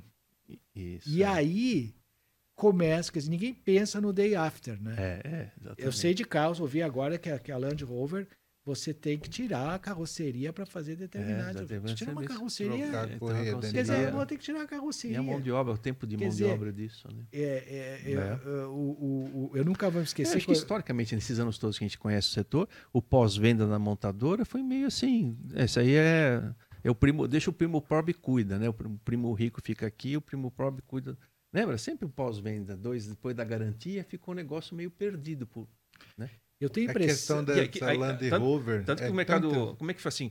O decreto, vamos criar o setor independente de, de, de peça e manutenção. Não- nunca- ela foi existindo pela, desde os carros importados no Brasil, foi surgindo pela falha de alguém, né? Ou Sim. porque deixou de fazer Sim, alguma coisa. Esse gap, como se Esse- diz. é, como é que começou o mercado de reposição? Não, vamos criar um decreto, o presidente vai falar, agora esse aqui é o setor de reparação independente. Não- foi criando pela falha ou deixar Exatamente. de. Né? Essa questão da. E o pós-venda na montadora sempre foi. Você falou aí sobre a, a, a Land Rover tirar. é, lá em Pedreira, né? O cara falou primeiro, Jô, que o, o custo de peças 380, mão de obra 8 mil. Porque tem que levantar tudo. Não, E como é que, e como é que ele, gosto- Ei, João, e como é que ele vende isso pro dono do carro? Como é que ele explica isso aí? É, é, Em muitos casos eu vi, inverte, né? 8 mil de Inverte. peça e não pode, né? Mas como é que você valo- consegue colocar isso, como Isso. valor, né? é, incri- é- é incrível. Aliás, quando eu vejo, às vezes, a, a, a- fama en- entre os reparadores e do- do- dos carros japoneses genuínos, né? E principalmente o Toyota, eu tenho a impressão que a Toyota tem uma. É, ela é tão bem vista pelos reparadores porque o projeto dela é mais amigável para Uhum. para reparação. Essa é a minha percepção. É, Eu também ser. entendo dessa Porque o cara. Tem carros aí que são. é, o que Você imagina, trocar a vela tem que tirar o coletor de escape. Pelo amor de Deus, né? Coisas assim do. do- do- Malucas, é- né? é, se o carro fosse pensar, mas é que eu como diz, né, é um, é um produto mais voltado para o descartado, que, que troque, por isso que tem essa obsolescência, mudam as, o design para o cara sentir que o carro dele já era, tem que comprar um novo. É. Então, isso eu acho que é, ela- isso se paga um peso por isso na hora da manutenção. E aí essa confusão. E Mas, aí claro, a afeta. montadora tem que baixar o custo para ter lucro Sim. lá na última ali, fazer um bom carro, isso e aquilo, é, bem Dentro dos- feito. da- da- do Proconv, né? Que é a lei de É. emissões, tem que atender a toda aquela regra. Ficaria muito caro, talvez, fazer um carro como a- com É. o mesmo pensamento de um, de um avião, se- que seja bom de consertar. É, exatamente. Deixa eu- você voltando lá no, no, no Washington Oliveto, aquele encontro lá, eu Eu tenho, Então vai nós temos foto. Nós estamos lá, tem uma foto eu e você e o Aston Oliveto. Bem tietagem a gente fez aquele dia. Não, abraçado com ele, eu tenho a foto. vou tem, mandar-. É. Eu vou colocar essa foto aqui depois. né? Nós temos é bem, tietagem é bem pura. interessante. Mas era por causa do trabalho que ele fez com a COFAP, do cachorrinho. Sim, ele foi, por foi, foi resgatado por causa resgatado da por COFAP. causa disso. Exatamente. é. Ele, fe- ele criou o cachorro. Ele criou o cachorrinho. Foi. Foi a única, talvez, assim, campanha para falar com o dono do carro, grande, TV, mídia, que e realmente mudou, né? Trocar motocedor a cada 30 mil, lembra? Foi, foi esse Foi. conceito. E ele que criou com o cachorrinho, aquilo foi um sucesso, né? Cachorrinho O- bacana. Hoje é um patrimônio da, da, da COFAP, ainda é o cachorrinho, né? É, um eles, patrimônio de marca, inclusive, né? eles resgataram, mesmo com a amarela e tudo agora. É, eles resgataram. Eles re- resgataram, é, um ícone do, do, do- Ficou na, na, na na, cultura. na do- cultura, no recall, você pergunta os últimos comerciais, capaz de citar ainda o cachorrinho, né? É, porque o o que ele falou lá, né, que as únicas marcas que eram lembradas era por causa de um cachorro. Não era por causa do amortecedor. O dono do carro conhece uma marca de autopeça por causa de um cachorro, não por causa da peça. É verdade. É, Então é isso. E a outra, e a outra grande marca, por causa de geladeira, por causa de furadeira, por causa de um monte de coisa, não especificamente por causa da, da peça do carro. Agora, é, mas é associações de, É. de reversão de expectativa num- num- num- numa comunicação, né? E você mostra uma e de repente aparece outra exatamente para amarrar essa. sobre essa expectativa do, do- de envolver o dono do carro, eu aí vejo dois aspectos. Um, que eu acho que é o mais relevante, seria vender a nossa indústria como valorizando a oficina independente. Perfeito. Mas eu não entraria no mérito das marcas. Eu não entraria pelo seguinte, agora mesmo eu contei antes de vir aqui que eu pedi para trocar, fui trocar o, o- o óleo do meu carro e quando disseram o filtro que iam botar, eu disse, não, eu não quero dessa marca. Quero me empurrar o filtro da outra marca, porque é, o cara disse, não, é que nós temos estoque, é, é bom, Era é concessionária que você foi? Não, eu fui Numa numa, oficina. numa, numa, numa, oficina. oficina. numa oficina. Na oficina. Na oficina. E o, o reparador, né, na verdade, é uma oficina de rede, né? Então você, eu fiz, eu faço muito isso até para testar, porque claro, eu sei que nas oficinas independentes a gente tem tantos amigos que vão, ter o melhor serviço, eu vou ter a melhor coisa, mas dependendo do grau da, agora mesmo, eu vou ter Sim, que fazer eu- essa, esse jipão que eu tô aí, vou ter que fazer troca. Me, o- me, orgulho dizer que o carro está com 45 mil quilômetros e a, eh, como eu, eu dirijo relativamente bem, não uso freio, uso muito freio motor, pastilha e disco, está tudo muito bom, né? Uhum. Porque isso é. Mas eu faço um teste. E, e, e botaram um filtro que eu, que, eu, que eu não queria. Então, o nosso poder, junto a uma, ao, ao profissional, de determinar a marca é muito, é muito baixo. Do- A argumentação do poder- dono do ah, carro. do dono do A carro, argumentação do dono Entendi. do carro. Então, Não você, fazer a cabeça né? do dono do carro sobre um, um produto, eu acho que é um dispêndio, dispêndio brutal de energia, de dinheiro, Sim. porque você tem que Não, concorrer muito com, a, com a Nestlé, tem que concorrer com- com a Com o não pessoal de mais, né? celular, que é É, exatamente. A Você, ocupação de mídia que eles têm. para é- você, para você ganhar a cabeça do, do Sim. consumidor final hoje, com de esse um negócio que não é prazeroso ainda, né? uma coisa, é, é, eu acho assim, um- agora, e, e- e você se sente, o, o- o- reparador, a oficina, ela te dá um checkmate quando ela decide por uma marca e você fica rendido. É difícil você mudar essa situação. Hoje a gente observa, em alguns casos, e a pandemia eh, levou mais isso, o- o profissional reparador delegar junto em, com- eh, Em né, comum acordo, em né, com comum acordo, em alguns casos, porque tem aquele dono de carro que tem tempo para sair para buscar peça. Tem aquele outro que é o do it for me, né? Faça É. para mim, eu não quero nem saber. quero Tem gente que saber. troca até o pneu na oficina. É. Agora mesmo, eu vou- mandar a caminhonete troca, fazer troca de pneu. Eu vou dizer, olha, vou, vou- vou na oficina, agora vou numa oficina de um amigo lá e É. ele, "Olha, já me põe os pneus, eu quero sair daí com pneu novo, porque eu não quero me encher o saco com. Em outro lugar para fazer é, isso. então ele que vai, vai, vai, vai, vai Não, botar. consumidores. E outros que estão ali na internet, olhando o preço, olhando nos marketplaces, vendo, compra... e aí com- combina com o mecânico, ó, vou levar a peça, não vou levar. É Exatamente. com- tem que ser combinado, né? Esse processo. E aí, né? isso aumentou pelo. É. Nós medimos isso, foi pelo medo da inadimplência, né? Porque a oficina. Por falta de capital de giro da oficina, em função da, da, da, Da gestão da- dela, da- né? Da crise também, que crise. agravou, e a falta de peça. Então, pô, me ajuda a achar a peça. É. Mas aí é uma situação em que ele faz a compra muito pela prescrição do, do, do, do- do reparador. Uhum. né? E às vezes o dono do carro nessa situação se vê aí muitas da- da- da- das peças chinesas. Me lembro uma vez eu fiz um trabalho sobre questão de peças chinesas. A peça chinesa assim de procedência super duvidosa entrava às vezes pela mão do dono do carro que saía para procurar e aí o, uma autopeça que tinha import- importado um container lá de qualquer coisa Uhum. enfiava na mão do dono do carro, o cara chegava lá e aí Inês É. é. morta, né? Mas não que o reparador estimulasse É. isso. E a né? peça chinesa, ela, você escolhe o que você quer, né? Ele não tem vai ficar magoado. Não, você pediu essa peça, é, é, é o que você, quis pagar barato, esse é, essa é a qualidade que você, que você quer melhor, o preço vai ser outro.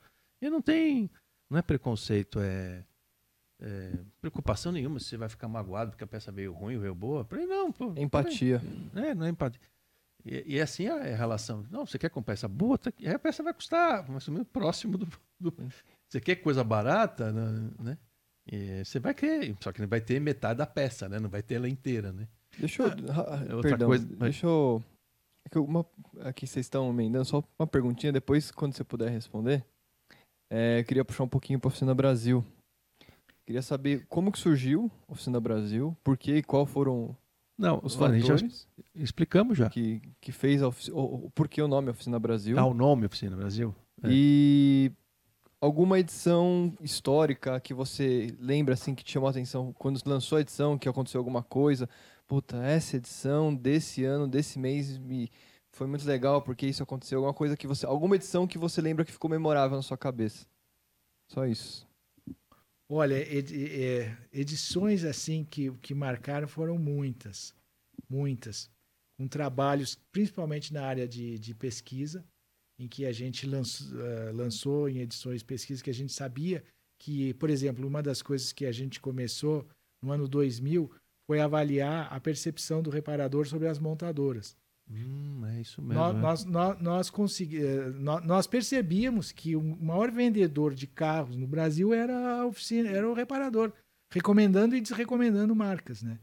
Então a gente e as montadoras E eram até hoje é assim, né, cara? Havia a- a- até hoje. Até hoje. Até hoje. O, havia, quando você conversava com os, os- os diretores de marketing das montadoras, eles diziam: não, nós temos pesquisa, havia o Car Buyer Profile. Então eles analisavam os compradores e potencial, mas falando com os donos. Só que eles não sabiam o que, principalmente porque são modelos praticamente maioria importados, né? Que quem consertava o carro, quem, a ca- o que estava na cabeça do dono do carro estava influenciado por um reparador independente. Então a gente teve é, que montar uma pesquisa para dizer quais os marcas eh, os reparadores recomendavam e não recomendavam e os porquês, né, os atributos. Aquilo mexeu profundamente com a Fez barulho. fez muito barulho, muito barulho. Eu achei É. até que eh, E eu acho que depois disso é que todo mundo tem essa visão que o mecânico influencia por Não. causa dessa pesquisa que Eu você fez. acabei, Você é, mudou a, A- teve um episódio muito engraçado com uma montadora que me chamou, pagou passagem. Tinha um carro me esperando no aeroporto. Carro preto do todo filmado. filmado, blindado. Por sinal, ela tinha sido reco- co- reconhecida. É engraçado. É engraçado. A montadora, que foi reconhecida como a melhor, comprou duas páginas na Folha de São Paulo e botou.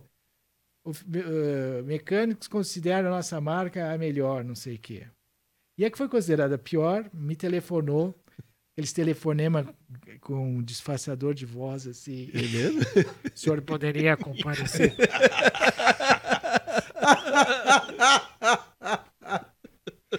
Numa reunião. É aqui né, em tal lugar. Nós mandamos a passagem, mandamos só de ida. mandamos a passagem. Um colete à esperando. prova de balas. É. Aí fui com, com meu, o meu escudeiro da época, o, o estatístico, né? O, chegamos lá, anfiteatro, assim, um monte de gente. E eu apresentando a pesquisa. Daqui a pouco começou um assim. É. Mas olha, aqui perto tem uma oficina que só atende carros da nossa marca e gosta muito. Eu disse, "Ô, meu amigo, eu ouvi 1.800 pesquisas, oficinas. Né?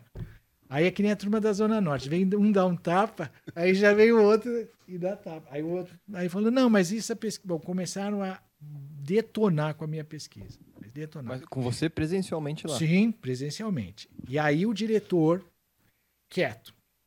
Aí daqui a pouco o diretor parou e disse assim: gente, nós temos dois caminhos. Um que vocês estão escolhendo, que é desmerecer o trabalho dele. Outro é vamos, vamos, vamos, vamos entender, Entender. o trabalho dele. E quem sabe a gente não tem uma oportunidade aí.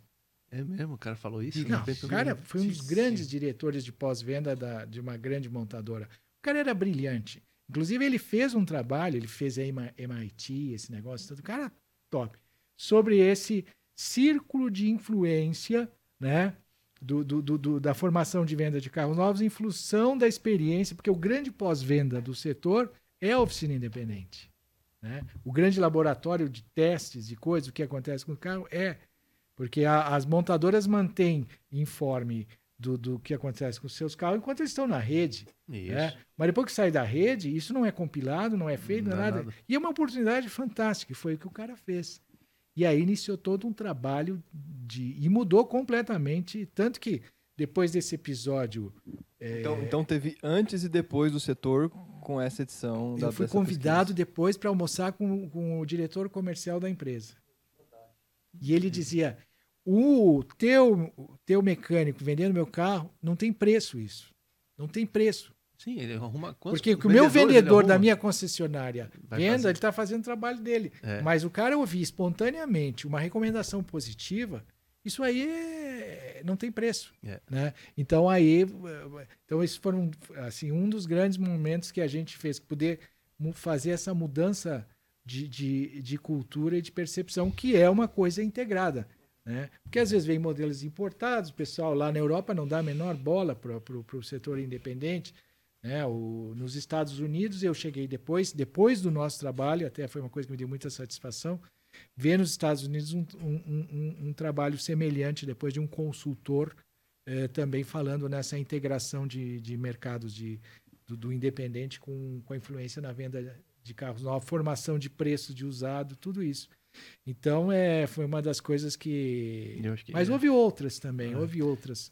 Houve uma montadora também, uma época, que também usou muito o que tinha uma certa dificuldade da informação. Depois eu vou perguntar um pouquinho mais sobre isso. E aí começou a usar a Oficina Brasil para colocar encartes técnicos. Sim. E a percepção do mecânico mudou em relação àquela Mudou. marca. Ela, ela recém-chegada ao Brasil tinha uma certa distância. Ah, isso aqui não funciona, isso aqui é ruim, está acostumado com os outros carros.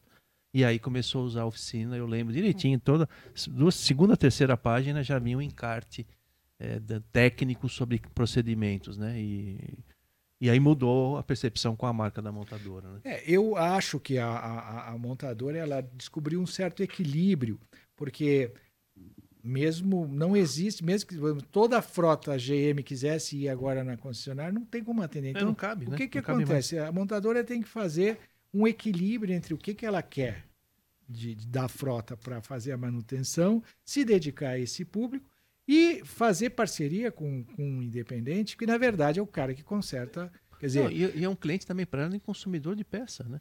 sim, também, exatamente. né? Exatamente, né? Porque o cliente da marca X é o dono do carro. Se ele vai na concessionária ou não, a opção é dele, né? É, mas- Agora, nós estamos vivendo agora um, um dilema complicado que é a questão dos dados, né? é, então, é isso. E que é- Esse que é o grande gargalo que eu não sei em- o que, que vai acontecer. Né? Lá nos Estados Unidos existe o movimento Right to Repair, que hoje o É, eu queria entrar nesse assunto aí, que é da, da informação, né? O direito é, de, isso do aí reparo. é, é Você uma acompanha coisa bem esse processo, né? Sim, a gente uh, o- o- o- acompanha porque é, eu diria que é uma das grandes ameaças para o É. nosso setor. A gente sabe que essa reserva de dados no passado não deu muito certo. O exemplo do passado foi o Classe A da Mercedes, né? Foi o primeiro carro que veio com uma série de criptografias, porque foram, foi feita aquela rede. Vocês lembram a rede de, de assistência técnica? As concessionárias Mercedes que foram criadas, né? Isso. Parecia tudo o, o, o- Palácio de Buckingham, cada concessionário, tudo de mármore, aquelas coisas, né? É. Em endereços nobres para consertar essa, essa frota. E tudo era meio que criptografado. O que, que aconteceu? Ah, houve, foi rechaçada, chegava na oficina, o mecânico detonava com o carro, o cara achei que "Ah, o senhor comprou uma bomba. E aí aquilo começava, Então, a a- começava a, de- a desmoralizar Desmoralizar. porque querer fidelizar na marra. Então é o que está acontecendo novamente. Acho que as montadoras têm um álibi muito bom, que é a questão da segurança, né? Sim. Porque o carro pode ser hackeado, né? Já tem caso, já houve caso de caso hackeado. Mas eu acho que o mais justo seria dizer que a, que a informação pertence ao dono do carro e delegar ao dono do carro a, se escolha, a entregar decisão. para o... É. Enfim, parece assim, mas Essa é uma discussão complicada, né? bem Porque não tem- a informação sempre teve dificuldade em encontrar, né? Isso com tecnologias menores, né? Então, e aí isso é um grande falo do setor, né? O setor de scanners, o pessoal de manuais Eles fizeram um trabalho maravilhoso Fantástico, de disponibilizar nesses anos, né, Cássio? Bárbaro. Pô, né? conseguir de pegar um carro, tirar do carro e criar um manual, reversa, que é, é. transformar aquilo numa forma fácil, didática.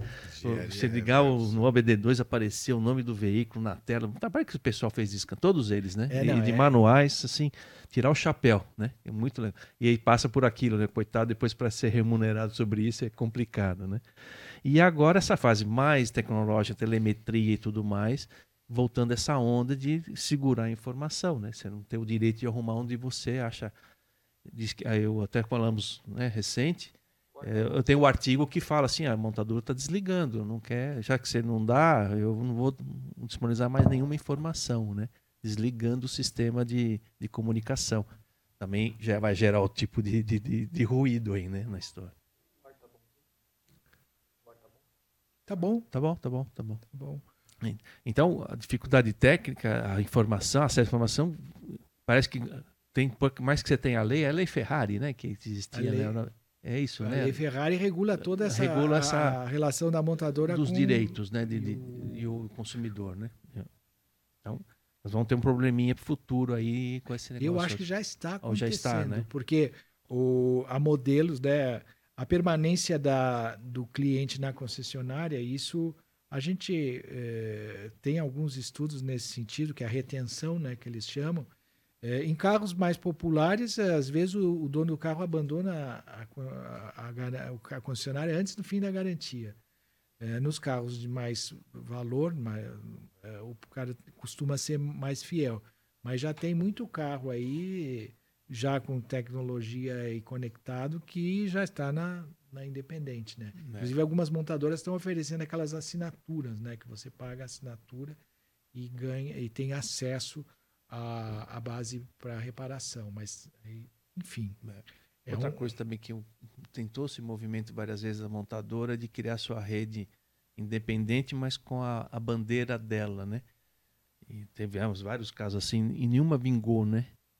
né? A montadora nomear como se fosse uma concessionária, mas só para parte de serviço né? uma rede independente, né? Isso, É o primeiro caso, acho que foi da Renault, né? eu não sei se foi a GM lá atrás. A GM. com a- Lembra? é, que Foi até com. Não sei se era com o Santo Mauro. Santo Mauro lá, chegou a ter uma- até- uma- chegou a ter uma uma. oficina autorizada. autorizada, depois a Fiat veio com uma onda assim forte. Depois Era uma coisa que mais- faria sentido, porque eu É. acho que para a montadora, se ela conseguisse terceirizar, estou falando aqui por falar também, né? É, sim, é, eu também. É muito fácil dar palpite na vida dos outros. Isso, né?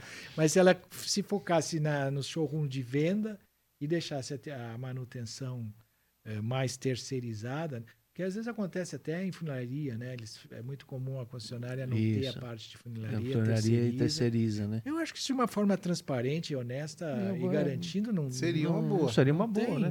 Bom para os dois, eu É acho. bom né? para todo E, mundo. e era É. muito fácil também para o reparador, Dois não, porque três, né? monomarca, né? É. Para todo mundo. Os três, para a montadora, pra, E- e por que que- por oficina que que não deu dono do certo? carro, né? Teria uma, co- uma solução, né? Por que, que não deu certo? Eu não sei, então, essa é uma dúvida. Tem várias. Tem vezes que gente- tem coisas que, gente- que dá certo a gente não sabe, e o que não dá certo também a gente não sabe. Essa é uma que não, não, não sei por que, que não vingou. E olha, várias. é, e todas as montadoras praticamente tentaram fazer alguma coisa de ter uma. uma- você conhece amigos nossos que tem lá o nome e não, não vingou, né? Essa coisa é uma pena, porque podia ser uma oportunidade É. para como business, se você botar no papel, né, a economia, né, aquela coisa de terceirização, porque na verdade, não- se for ver, não é o core business dele, né? É, o não é- core business da concessionária é vender carro, é, né? exatamente. E, o- e- e acessórios E e, peça, isso né? e aquilo. Agora, e peça, cada vez mais peça. Mas o, o- a, a manutenção eles poderiam fazer belos acordos aí, com contratos legais. Tem hoje, eh, como é, eh, essas de aluguel de carros, as, re- as re- locadoras, locadoras. né? terceirizando a, Isso, é, a, a a manutenção. oficina independente, né? É, é. Então é a tal coisa. Poderia ser um bom negócio para. Agora tem, eu acho, questão de cultura, né? Também a gestão disso, não sei. É, enfim. também não sei também. né? essa paixão aí pelo setor, é, é, eu tô, agora eu vou falar em relação a MT Thomson, até porque eu dei certo lá, né? 20 anos, né? Já é alguma coisa. Uma vez. Você foi no é, é, RH tô- essa tô semana? falando- Você, não passou no RH essa semana, não? Não, não, não. Então, porque O Alfredo estava falando sobre trabalhar no, no setor, em- na indústria, né? E é, é complicado falar até para o vizinho do que, que você vai ah, trabalhar na indústria de autopeça. Uma vez eu, eu fui participar de um evento com Alfredo Rocha e Daniel Godri. E ali, durante o coffee break, da troca de, de palestrantes, eu fiquei numa mesa conversando ali. Cara, eu, eu nunca te contei essa história. E, e aí, eu sentei sozinho ali, com a minha camiseta, com o meu brasão, tranquilo. Aí chegou três cidadãos e começaram a falar sobre vinho, sobre eh, restaurantes do prato de- da França, o outro foi para Portugal, nos vinhedos e não sei. E, e eu trabalho com autopeças, numa indústria de autopeças. O que, eu vou falar? Eu fiquei caladinho. Aí terminaram o assunto ali, um e você, o que, que você faz? Você trabalha com o quê? Eu falei, eu sou especialista em controle de emissões de poluentes. Na época da Bandeirantes, TV Bandeirantes, de- antes de implantar até o, A inspeção a, a veicular. inspeção veicular. Aí o cara, o que, que é isso? Eu falei, ah, para controle de emissões de poluentes, assim, assim, assim, assim. E eles ficaram, "No- meu carro tem isso, sensor de oxigênio. Eu falei, tem, cara. É fantástico por isso. isso." Rapaz, que maravilha. E os três ficaram de boca aberta, porque eles não entendiam nada daquilo. Então é cada um no seu universo. E eu fiquei tão orgulhoso, porque todos os caras estavam me ouvindo. Eles não sabiam nada daquilo dali. É, E que realmente o Não, dono gente do carro não Não. tem nenhum conhecimento de marcas, de peças, disso, daquilo outro. Então eu me senti tão orgulhoso. Não, trabalhar na MT é tonso. Isso aqui está no meu peito aqui. Ela é a única da América Latina a produzir uma peça que faz, que mede o, o, oxigênio. Eh, Rapaz, foi tão gostoso ali. que foi muito bacana. E realmente a gente tem essa, essa questão. Mas quando você explica, o dono do carro ele fica encantado. E ele passa a respeitar. Hoje, nos centros automotivos, nas, na- hoje tem pessoas especializadas no, no checklist, né? E ele vai conversar com o dono do carro. né? É lógico que o sonho é até uma utopia isso em todos que todas as oficinas fizessem isso, né? Atendesse. É, mas o esse era cliente. o projeto da agenda do carro. Né, É. Exatamente. É Exatamente. a- agora lembrando bem, exatamente. A única atividade assim que nós falar com o dono do carro foi pela agenda do carro, que a gente colocou o checklist como, lembra? É, Tá- tá dentro do lembro, programa. lembro. Aquele, eu lembro o dia que você lançou, Cássio, aquele agenda. Quando eu abri, eu falei, caramba, é isso que precisava falar com o dono do carro. Isso, há, lá, quanto tempo tem a agenda? 20 anos? A gente lançou a agenda do Ah, carro. é, 20 anos. Eu acho que por aí, né? né? Que era esse ponto de aproximar o setor do dono do carro pela agenda do carro. Foi, E o checklist era a ponte. É, Aí que nós percebemos que tinham donos de oficina que não queriam assumir o checklist, achavam aquilo perda de tempo. é, isso mesmo. É, porque na nossa cabeça era perfeito, né? O carro entra lá, a gente sabe por estatística que cada carro roda na rua aí no mínimo com três, quatro problemas, né? Então, se eu trago o teu carro para dentro da oficina tu- com um problema que tu tá sabendo e eu fizer um checklist, eu vou descobrir outros. E se eu fizer uma venda consultiva, tiver uma boa abordagem, eu vou conseguir con- te convencer e aumentar o ticket. Esse é o mundo ideal e dá para fazer. Mas na prática, o que, que acontece? O dono da oficina ele quer o, o cliente no caixa pagando, porque aí está entrando o dinheiro. Essa coisa de fazer a venda consultiva, ela investe tempo e às vezes ele não tem o retorno que ele, que ele precisa. Nesse sentido, eu vi um, um trabalho muito bom lá no- nos Estados Unidos de uma consultoria canadense, porque os americanos também fizeram uma campanha sobre manutenção preventiva.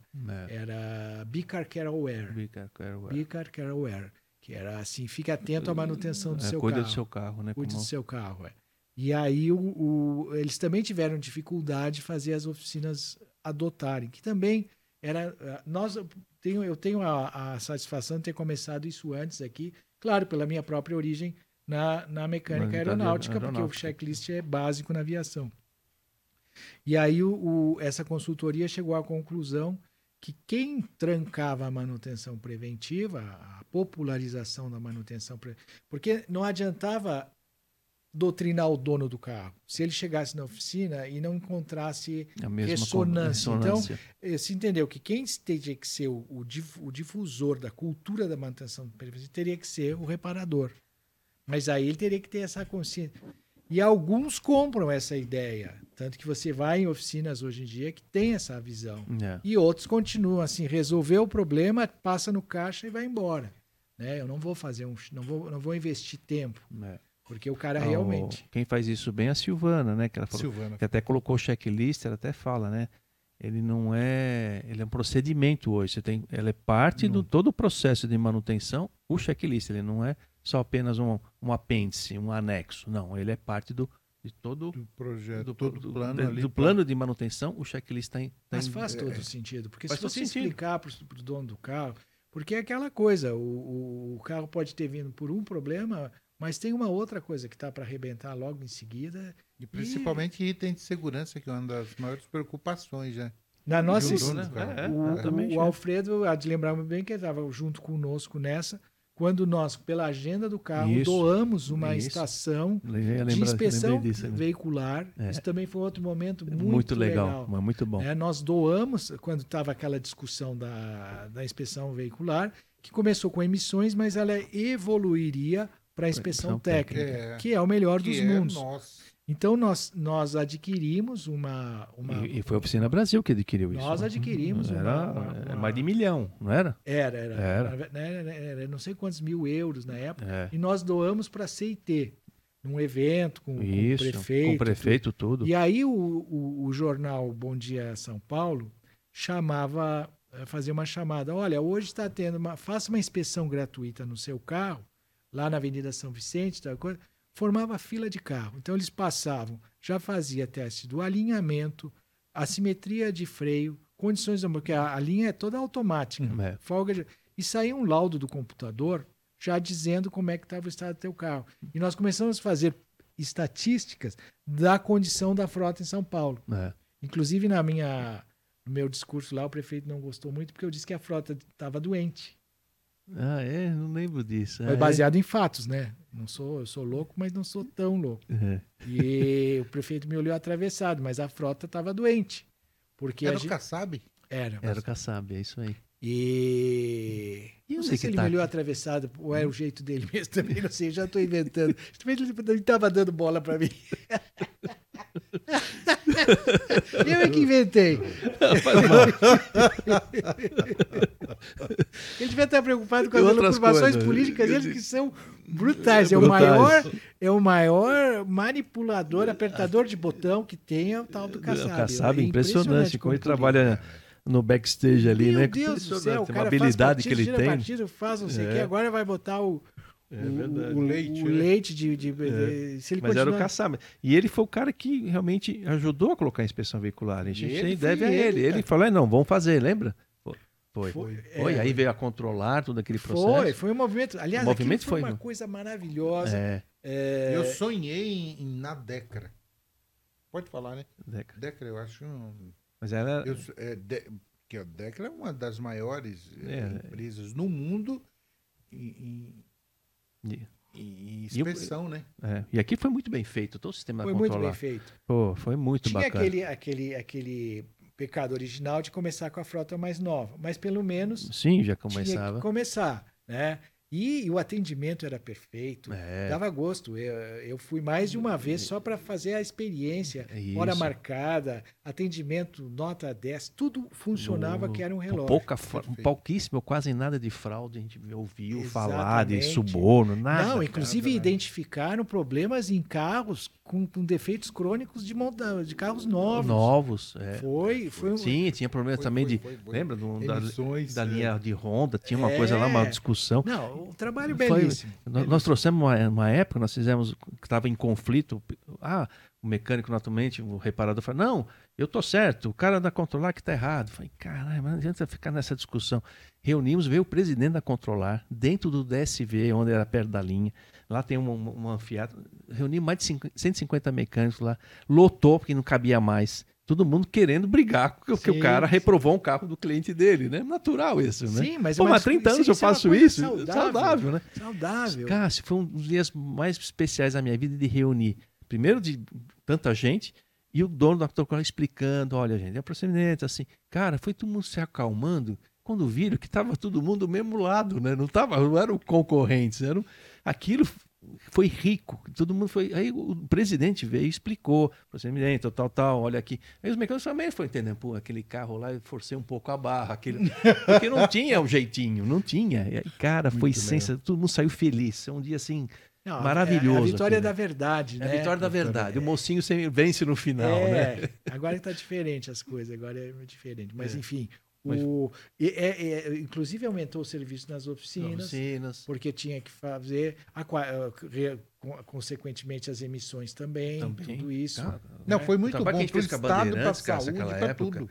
A gente analisou 15 mil carros, né? Junto com a Rádio Bandeirantes, a- é, é, analisava o combustível, Sincopetro, a gente analisava as emissões. Cara, tem gente que o carro, daquele jeito, carbono lá em cima, não- o cara tá gastando combustível, não era nem questão de salvar os passarinhos lá do. do salva teu bolso. Cara, o cara saía da linha, ia na autopeça, trocava a peça, voltava lá falava, ó como mudou o carro. Nossa, e, e ele está gastando combustível à toa, né? Então, não era só emissões, o meio ambiente, Ah, foi- um discurso, dia- de, né? Mas, Isso teria mudado a, a cultura. Isso sim Isso, seria um trabalho esse que é um trabalho. chegaria no dono do No carro. Porque no começo todo também. mundo tinha resistência. tinha resistência. Todo, mundo tinha. Até a oficina o, tinha o ser humano é resistência, assim. todo Todo mundo. mundo, tem resistência. O dono né? do carro e a oficina E tinha a- mas a resistência. coisa começou a ser tão bem executada que começou. Esse exemplo que tu conta é maravilhoso. Tu imagina se isso tivesse continuado, Continuado. né? cara. E avançado para a inspeção técnica. Técnica. É, Porque o, a- a- a- o quem avaliava o carro era o computador, era a máquina, não era, não tinha pegadinha, não, É. Não, tinha não tinha, não tinha, empurrologia. não tinha. Tava lá, tu tá com a não é simetria subjetivo, de freio, era tu técnico. tá com teus amortecedores vencidos, É. entende? Então é, é, é o melhor dos mundos. Mas E- aí, infelizmente, E uma coisa que o Cássio também cabeçou, junto com o Bento, nós fomos até Brasília, lembra? Uhum. Fomos um grupo em Brasília, naquela, naquelas salas de, que, que a gente via na CPI, nós estávamos lá, e e um discurso sobre a inspeção técnica veicular, que o setor era a fase mais organizada que a gente Foi. teve, foi assim, não, foi todo mundo... Ficou muito legal. E aí foi lá vídeo. pro para Brasília e o Bento foi o nosso é audiência porta-voz pública, né? audiência pública, explicar sobre a inspeção técnica veicular das vantagens. E é organizado, Cássio, você foi um dos cabeças, com o pessoal do. Não sei se quem era no Sindipé, se era o Butor, eu sei, eu sei que foi uma turma, temos uma foto disso, desse grupo tem, indo lá, a gente estava presente, graças a Deus, para tentar, junto ao poder público, é justo isso, é, é da Claro. sua. Você nomeia um, um deputado para te representar, né? E tinha um deputado do Rio que estava abraçando a causa, né? E, mas não vingou, e aí acabou perdendo até a ambiental, né? Que no fim, no caso, acabou perdendo, né? Nós é conseguimos. a- interessante, de É, Cássio, que é. naquela época também, não só essa questão de autopeças e coisa e tal, de emissões, nós também conseguimos, com esse, com esse, com aquela coisa toda ali de MTE, Bandeirantes e Cicopetro, avaliar também o combustível. Então, muitos postos... nós- Não, o, é o, Alckmin problema. virou lei, você Virou. pode fechar um posto se tiver do, combustível adulterado. E melhorou muito o combustível daquilo adulterado. ali, É. Da partida daquilo da E lei. melhorou muito o combustível Muito, na, muito. na A adulteração. gente era É. tão empolgado com isso, é uma pena que isso tenha É. se perdido, que nós conseguimos até colocar o dia da manutenção preventiva Isso. no calendário oficial, de Oficial. São Paulo. É isso. Eu, muito louco, imaginativo, imaginava uma, um- uma parada na 23 de maio. é. É, a lei até hoje. Imagina, né? o dia É, da manutenção manutenção preventiva. Fazer Era uma. da- E é em junho, é época de, É. de- de problemas nossos de, de- do, do inverno, lembra? Foi lá, vocês conseguiram Depositar isso. flores no túmulo do mecânico desconhecido. Eu já imaginava um monte de coisa. Acho que a gente era mais, era mais ideológico, mais ideológico, Não, né? Era mais era sonhador. muito né? bom, mas Muito, é claro, mas a gente tem que bom. ser movido por sonho. Sim, é isso. né? Aquela inauguração da linha lá no DSV, estava o prefeito. Falei, gente, nós estamos chegando. No, no nós estamos também sendo reconhecidos, nós também somos limpinho, cara. É. O setor de reparação é limpinho. Nós estamos aqui junto com o poder público aqui, conseguindo alguma coisa, né? E onde está essa linha agora? Que Você você tem notícia? Não, foi, foi totalmente. Eh, ela foi desativada, né? Porque primeiro, depois, quando veio o governo Haddad, parou com tudo, É. parou. E ela foi, nós recebemos inclusive uma vez uma que estava vendo problema, que, quem sabendo, aquela tenda desabou, os ratos comeram a fiação do- do- do- dos equipamentos. É, e- essa é a realidade, é a realidade da- da- nossa. da- da- do setor público. É, Né? setor essa público, é a é. realidade do setor público. É, é. Quando se fala em privatizações, isso e aquilo, a gente tem que. Porque é uma, é- sabe que é um crime? Um crime. um crime, É um crime, é um crime, né? A gente que. é, Eu- nem digo pelo dinheiro, é, pela, pe- pela oportunidade perdida. É, né? exatamente. Porque aquilo Ia ser seria uma coisa que teria mudado a cultura, a relação da sociedade com o automóvel e com o nosso setor. muito- Exatamente. Mudaria Aquilo é- a relação. Mudaria a relação. Hoje seria totalmente Porque diferente hoje. Quando dava. Quando tu era reprovado no teste da controlar, tu ia da tua oficina de confiança. Sim, claro. Então é, era um círculo virtuoso. Virtuoso. E outra coisa, não é empurrologia. A verdade está por trás disso. É, é. A segurança, a, as tem que dizer, a mecânica sempre encarada de forma séria. Sério, é, é- é- é técnica, não tem como, Não né? tem- E outra, e a primeiro momento que ele ia conseguir, o que, que ele ia ganhar ali, o dono do carro, com esse trabalho? Com economia de combustível. Ponto. Economia de combustível. E hoje, com a gasolina o preço que é, não vale a pena você passar por uma inspeção e economizar 10% por ano no, teu, no, no mês e você, conta, você, você tem esse de dinheiro no final. Você ganha alguns tanques de gasolina Mas só é da economia. claro. Não, isso seria Hoje bom seria- pro Estado, para Para tudo, para né? todos, É. para todos, para a indústria, Para todo mundo seria bom. Não é um negócio só pra do. saúde. Ah, é cultura você de lembra? manutenção preventiva estaria hoje disseminada Sim. de forma saudável, de forma esclarecedora para a sociedade, para as oficinas. O, se- o setor seria visto de outra forma. Sim, totalmente. Tudo, porque, tudo. porque era mais claro, porque o jogo é claro, é aberto ali. Era mu- muito franco, não tinha como. é- é, os lugares a controlar, eles gastaram aquilo para arrumar aqueles pontos em São Paulo, custaram uma fortuna aquilo. Para conseguir aqueles pontos, né? É tudo lugar estratégico em São Paulo. Você não tem mais lugar em São Paulo. Deus. né? E se perdeu tudo aquilo. né? Foi É pena. 7% de, de pessoas menos é, é, hospitalizadas com problema. de- Tem tudo, é De saúde, saúde, pública, saúde, os hospitais, tudo é, era tudo, tudo, tudo era melhor.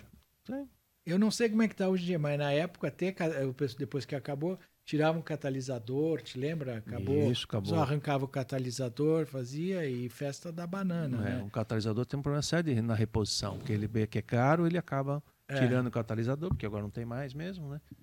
Então é complicado a reposição num catalisador hoje, porque o cara não coloca É, o eu não próprio. tenho uma pesquisa atualizada É. disso, mas sei que, infelizmente, é o nosso setor é ele ele esboçou aí. É, O que a gente fica feliz, pelo menos, é que tivemos juntos nessas empreitadas, né? É, é, nós Muito tentamos. Se elas coisa. não, não É, frutificaram, pelo menos a gente é. é, Tentou, né? tentou. Tentou, fizemos, ó, chegamos, chegamos ali, chegamos quase negócio.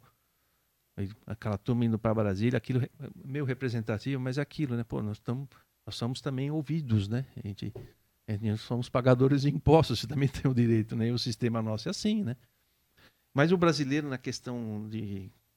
é, não- ele não tem a, o gosto público, né? Ele acha que o público não é dele, né? Ele acha que é de outro, né? é, É, o senso público, eu quero dizer. Ah, esse ponto de ônibus aqui eh, também é meu. Ele também tem meu dinheiro aqui, né? Então vou cuidar, eu também vai cuidar, vai cuidar, cuidar. Ele acha que sempre é de, de outro, É né? que pra então, cima não tem exemplo, né? é, então Ele não tem acaba... onde seguir. E aí essa expressão lá... Não tem o que seguir. É, não é meu mesmo, então, né? É um pouco disso, né? Deixa eu Cássio, só, é, oi, o que a gente tá indo pra, pra reta final, pra fazer uma reta pergunta, final agora. É. fazer uma pergunta pessoal pra você. É, duas, vou me dar uma na outra, se me permite. No começo do papo, você falou que tem um negócio aí que tem um motor híbrido atrás, um motor grandão na frente. Se você pudesse, que a- acho que a audiência é apaixonada por carro. Se puder falar qual que é o modelo, que carro que é, que acho que ah, tá. que vai ser legal comentar um pouquinho dele e também um hobby que você tem do Cássio que a gente estava conversando antes, você falou do Tucan, não sei o que, enfim, o que, que você gosta de fazer no seu tempo livre? O que, que o Cássio gosta de fazer? Os hobbies dele? Tá Só isso. certo. O, o carro é, é um Volvo é, é- é S90, é, o- é o sedã. Porque a maioria dos Volvos são as ah, SUV. E todo velho gosta de sedã, né? Então a Volvo importou poucos, eu acho. Tem muito poucos desse carro. Ele é na plataforma da, da XC90, da grandona. Então ele tem mais de 5 metros. E. Qual e que é a litragem dele? ele tem. O motor é 2.0. Esse motor da Volvo ele é usado em toda a linha Volvo, até na, na, na caminhonete. Só que ele, ele tem várias graduações de potência. E esse tira 320 HP, turbo e com eh, compressor. Ele tem as duas coisas. o Compressor. Ele é super exprimido esse motor, né? E tira 45 kg de torque. Então, com mais 20 do- de trás, o elétrico, e mais os 80, ele, tá- ele entrega 407 Cavalos. cavalos e né? 60 kg de torque. Então, ele faz 0 a 100 em menos de 5 segundos. Divertido? Muito. Aí já respondeu a tua segunda pergunta. Uma das coisas que eu mais gosto é viajar de carro. Viajar de carro. Então eu É, tenho, eu tenho, carro, você é eu famoso, tenho uma residência, eu moro aqui em São Paulo, mas eu tenho uma, uma residência em Porto Alegre também. Então a gente fica nessa estrada, minha mulher gosta também. É, a gente adoro pegar o carro e ir para Porto Alegre. Às vezes a gente vai até o Uruguai, Punta del Este, aí dá dois mil quilômetros. Quer me ver feliz e me botar numa estrada. Com É, esse carro. Com esse carro, é, com outro. Você sempre gostou de carro, Gostei. né? Você- é. carro, eu né? tive um aquele que eu acho que eu nós estávamos falando em acelerômetro, né? Em G. Eu tive um SRT8, a SR, SRT, é, que era o Chrysler 300, aquele com Ah. motor Remy é, 6.1. Eu tava com você, É. saindo do, do, do pedágio. Alfredo, conta, por favor. Nossa senhora, o zóio grudou aqui atrás. Assim, Pô, Alfredo, vamos ver se isso aqui anda mesmo. Pá!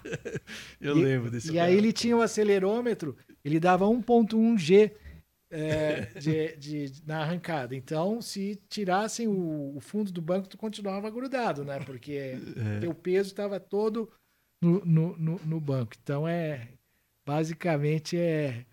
é, você continuo sempre- gostando, gosto muito de, dirigir- de dirigir, pa- viajar de carro, viajar de carro. Ô, Cássio, o que, que você pensa do, do futuro aí na, na, na reparação, assim? O que, que você, para falar pro reparador, assim, que é, é um mercado que vai continuar existindo, assim, nessa ideia mais filosófica, o que, que você acha, assim, do setor, né? Como investe nesse ramo, o que, que você acha? Qual a tua avaliação sobre isso? Olha, eu acho que a situação do reparador é muito privilegiada. A primeira pessoa que tem que se dar conta disso é o próprio reparador. Porque quando a gente pega a situação, a frota nunca teve tão grande. A frota está envelhecida. Eh, esses impasses, todos esses eh, econômicos, tem. O carro é uma necessidade no, no, no Brasil. Como ameaça, eu vejo essa questão do elétrico, porque o carro elétrico ele tem muito menos manutenção do que os carros convencionais. Porém, eu estou naquela, estou apostando eh, eh, na turma que o motor convencional vai continuar por muito tempo. Então, eh, acho, não vejo movimentos sólidos das montadoras no sentido da manutenção que poderia ser uma ameaça. Ameaça tem, agora essa questão da criptografia dos, dos dados é uma ameaça, mas eu acho que a profissão ela tá ela tá para viver os melhores momentos, principalmente para aqueles empresários que conseguirem esse equilíbrio, conseguirem fazer essa transição, né, essa eh, evolução, talvez seja É. a palavra, para além de um ótimo, porque hoje já são todos ótimos técnicos, eu tenho Sim, certeza. dúvida. Porque para manter, Pra manter o, assim. o presidente do Sindirepa sempre diz: você vê carro parado por falta de peça, mas não por falta de um reparador capacitado, né? Isso, exatamente. Então, Isso está é, resol... está resolvido. administrado. administrado. Eles dizer. conseguiram e eles, eh, pela paixão, eles se superam. Aí é a questão da gestão do negócio, entender que você é um empresário, que você não é só um apaixonado por carro. E terceiro, é entender as necessidades dos seus clientes, selecionar o seu, seu público, Público. para Uhum. buscar aqueles clientes de maior eh, que, que estão em busca de um de um, de um, eh, de um consultor, né, para sua necessidade de então eu vejo eu vejo essa profissão essa atividade com muita eh, com muito otimismo Uhum. muito bom nós passamos por crises brutais e o setor só cresceu Só Né? cresce, é. Agora mesmo a gente vê O ano passado. E você tem o pulso do aftermarket. Sim, a gente lembrado, vê né? isso na. Isso é legal na- vocês na acompanharem na do oficina. pulso. O pulso acompanha exatamente o que está acontecendo na oficina, né? O movimento, né? Isso é muito legal também. Acho que um desafio também, mas tudo diz respeito à gestão, é essa questão hoje do empoderamento do dono do carro, na questão da, da ciência do custo das peças, que complica muito a vida do reparador. Antigamente o reparador botava o custo da peça, cara não tinha como conferir hoje, imediatamente ele vê. Mas isso é um desafio para o reparador provar A deslo- a- e valorizar mais a mão de obra a do que a de- peça. valorizar mais a mão de obra É. e também provar que ele usa aquela peça por questão de qualidade, isso aquilo. Quer dizer, desafios existem, mas as oportunidades são, muito maiores. muito maiores. né? Eu e, e, eh, acho que outra preocupação que eu tenho com o setor é a questão da formação de mão de obra, porque bons reparadores capazes de fazer um troubleshooting são são cada vez menos e a gente não vê o mesmo entusiasmo na, na, na No- juventude. Na juventude. E, mas, enfim, de maneira geral, como uma atividade econômica, eu vejo eh, grandes, eh, eu vejo o futuro. É, se alguém tá chegar para você assim, 10 então, um anos. parente ser, poxa, um garoto, não, eu queria entrar no ramo de reparação. A gente daria, vamos, vamos lá que eu te ajudo, né? Entra que você vai se dar bem, né? É, Eu te- teria essa. nos Estados Unidos existe a Universidade do Aftermarket, que foi até. E o, a- o setor lá financiava, financia bolsas de estudo para jovens. É uma coisa que a gente podia pensar aqui, né? Bolsas de estudo para jovens para ingressar no aftermarket, É. tanto na parte de reparação quanto na parte comercial, né? É, é. Formar eh, pessoas profissionais especializados no, no comércio de, de, de, de autopeças. Né? É- Nós fizemos uma, uma- aqui na periferia de São Paulo, fizemos um trabalho de, com um jovem carente, lembra? A gente fez? A gente estava junto também, lembra?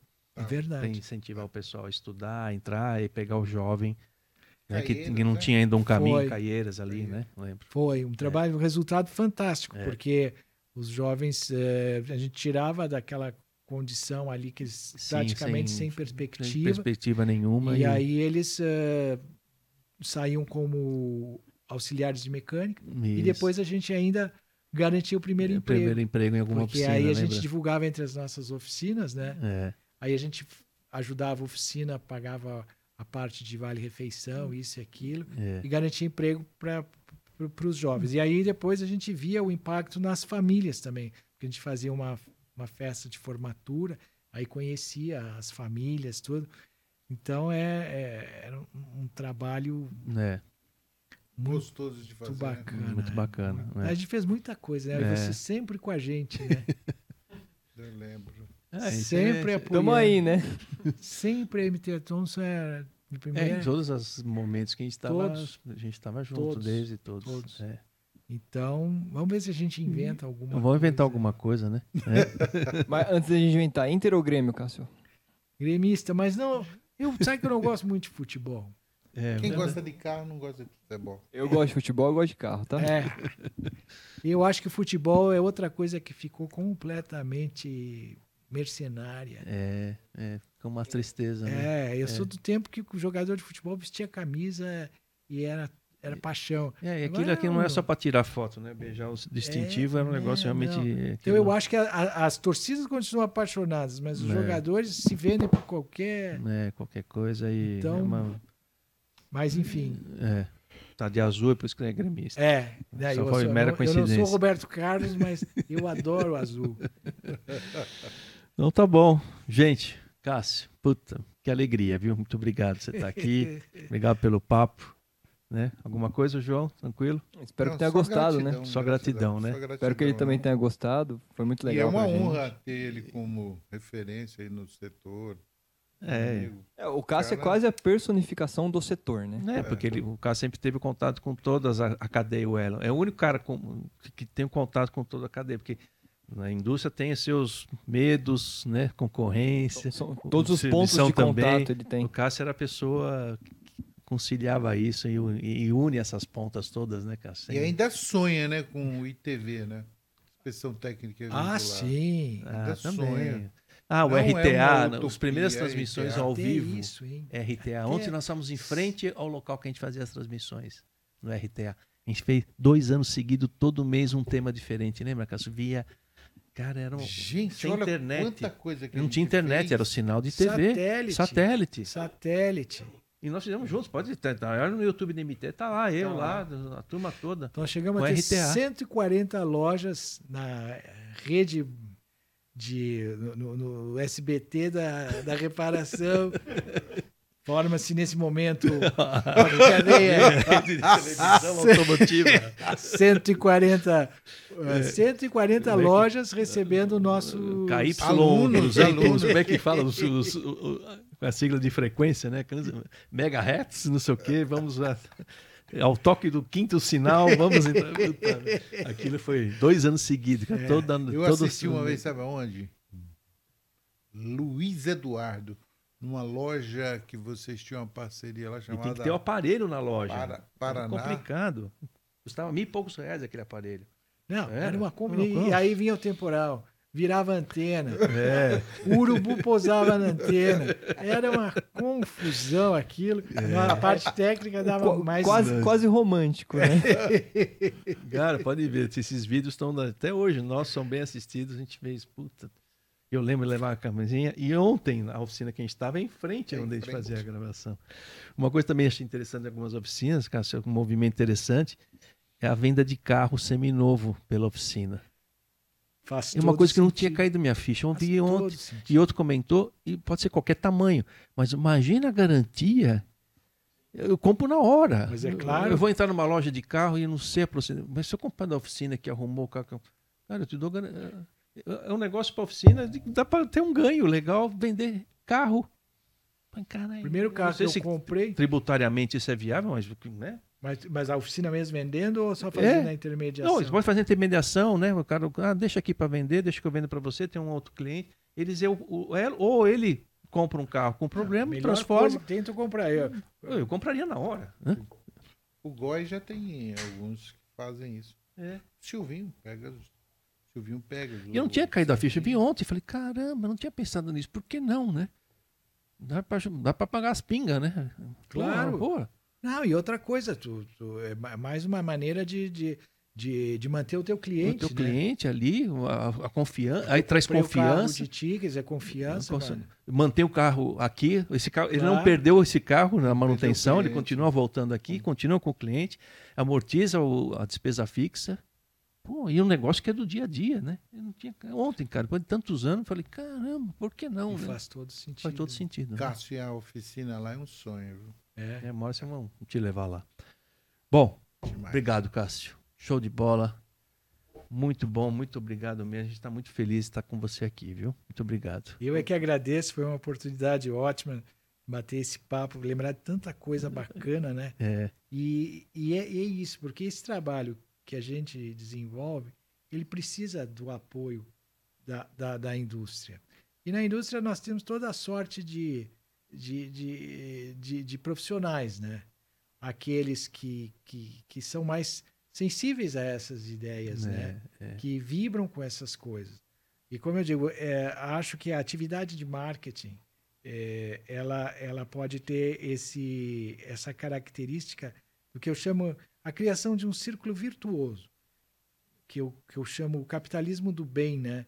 em que você precisa resultado, mas você pode encontrar isso por meio de trocas, né?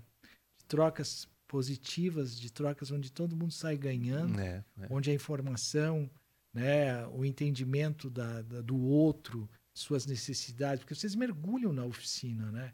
Vocês vivem o dia a dia.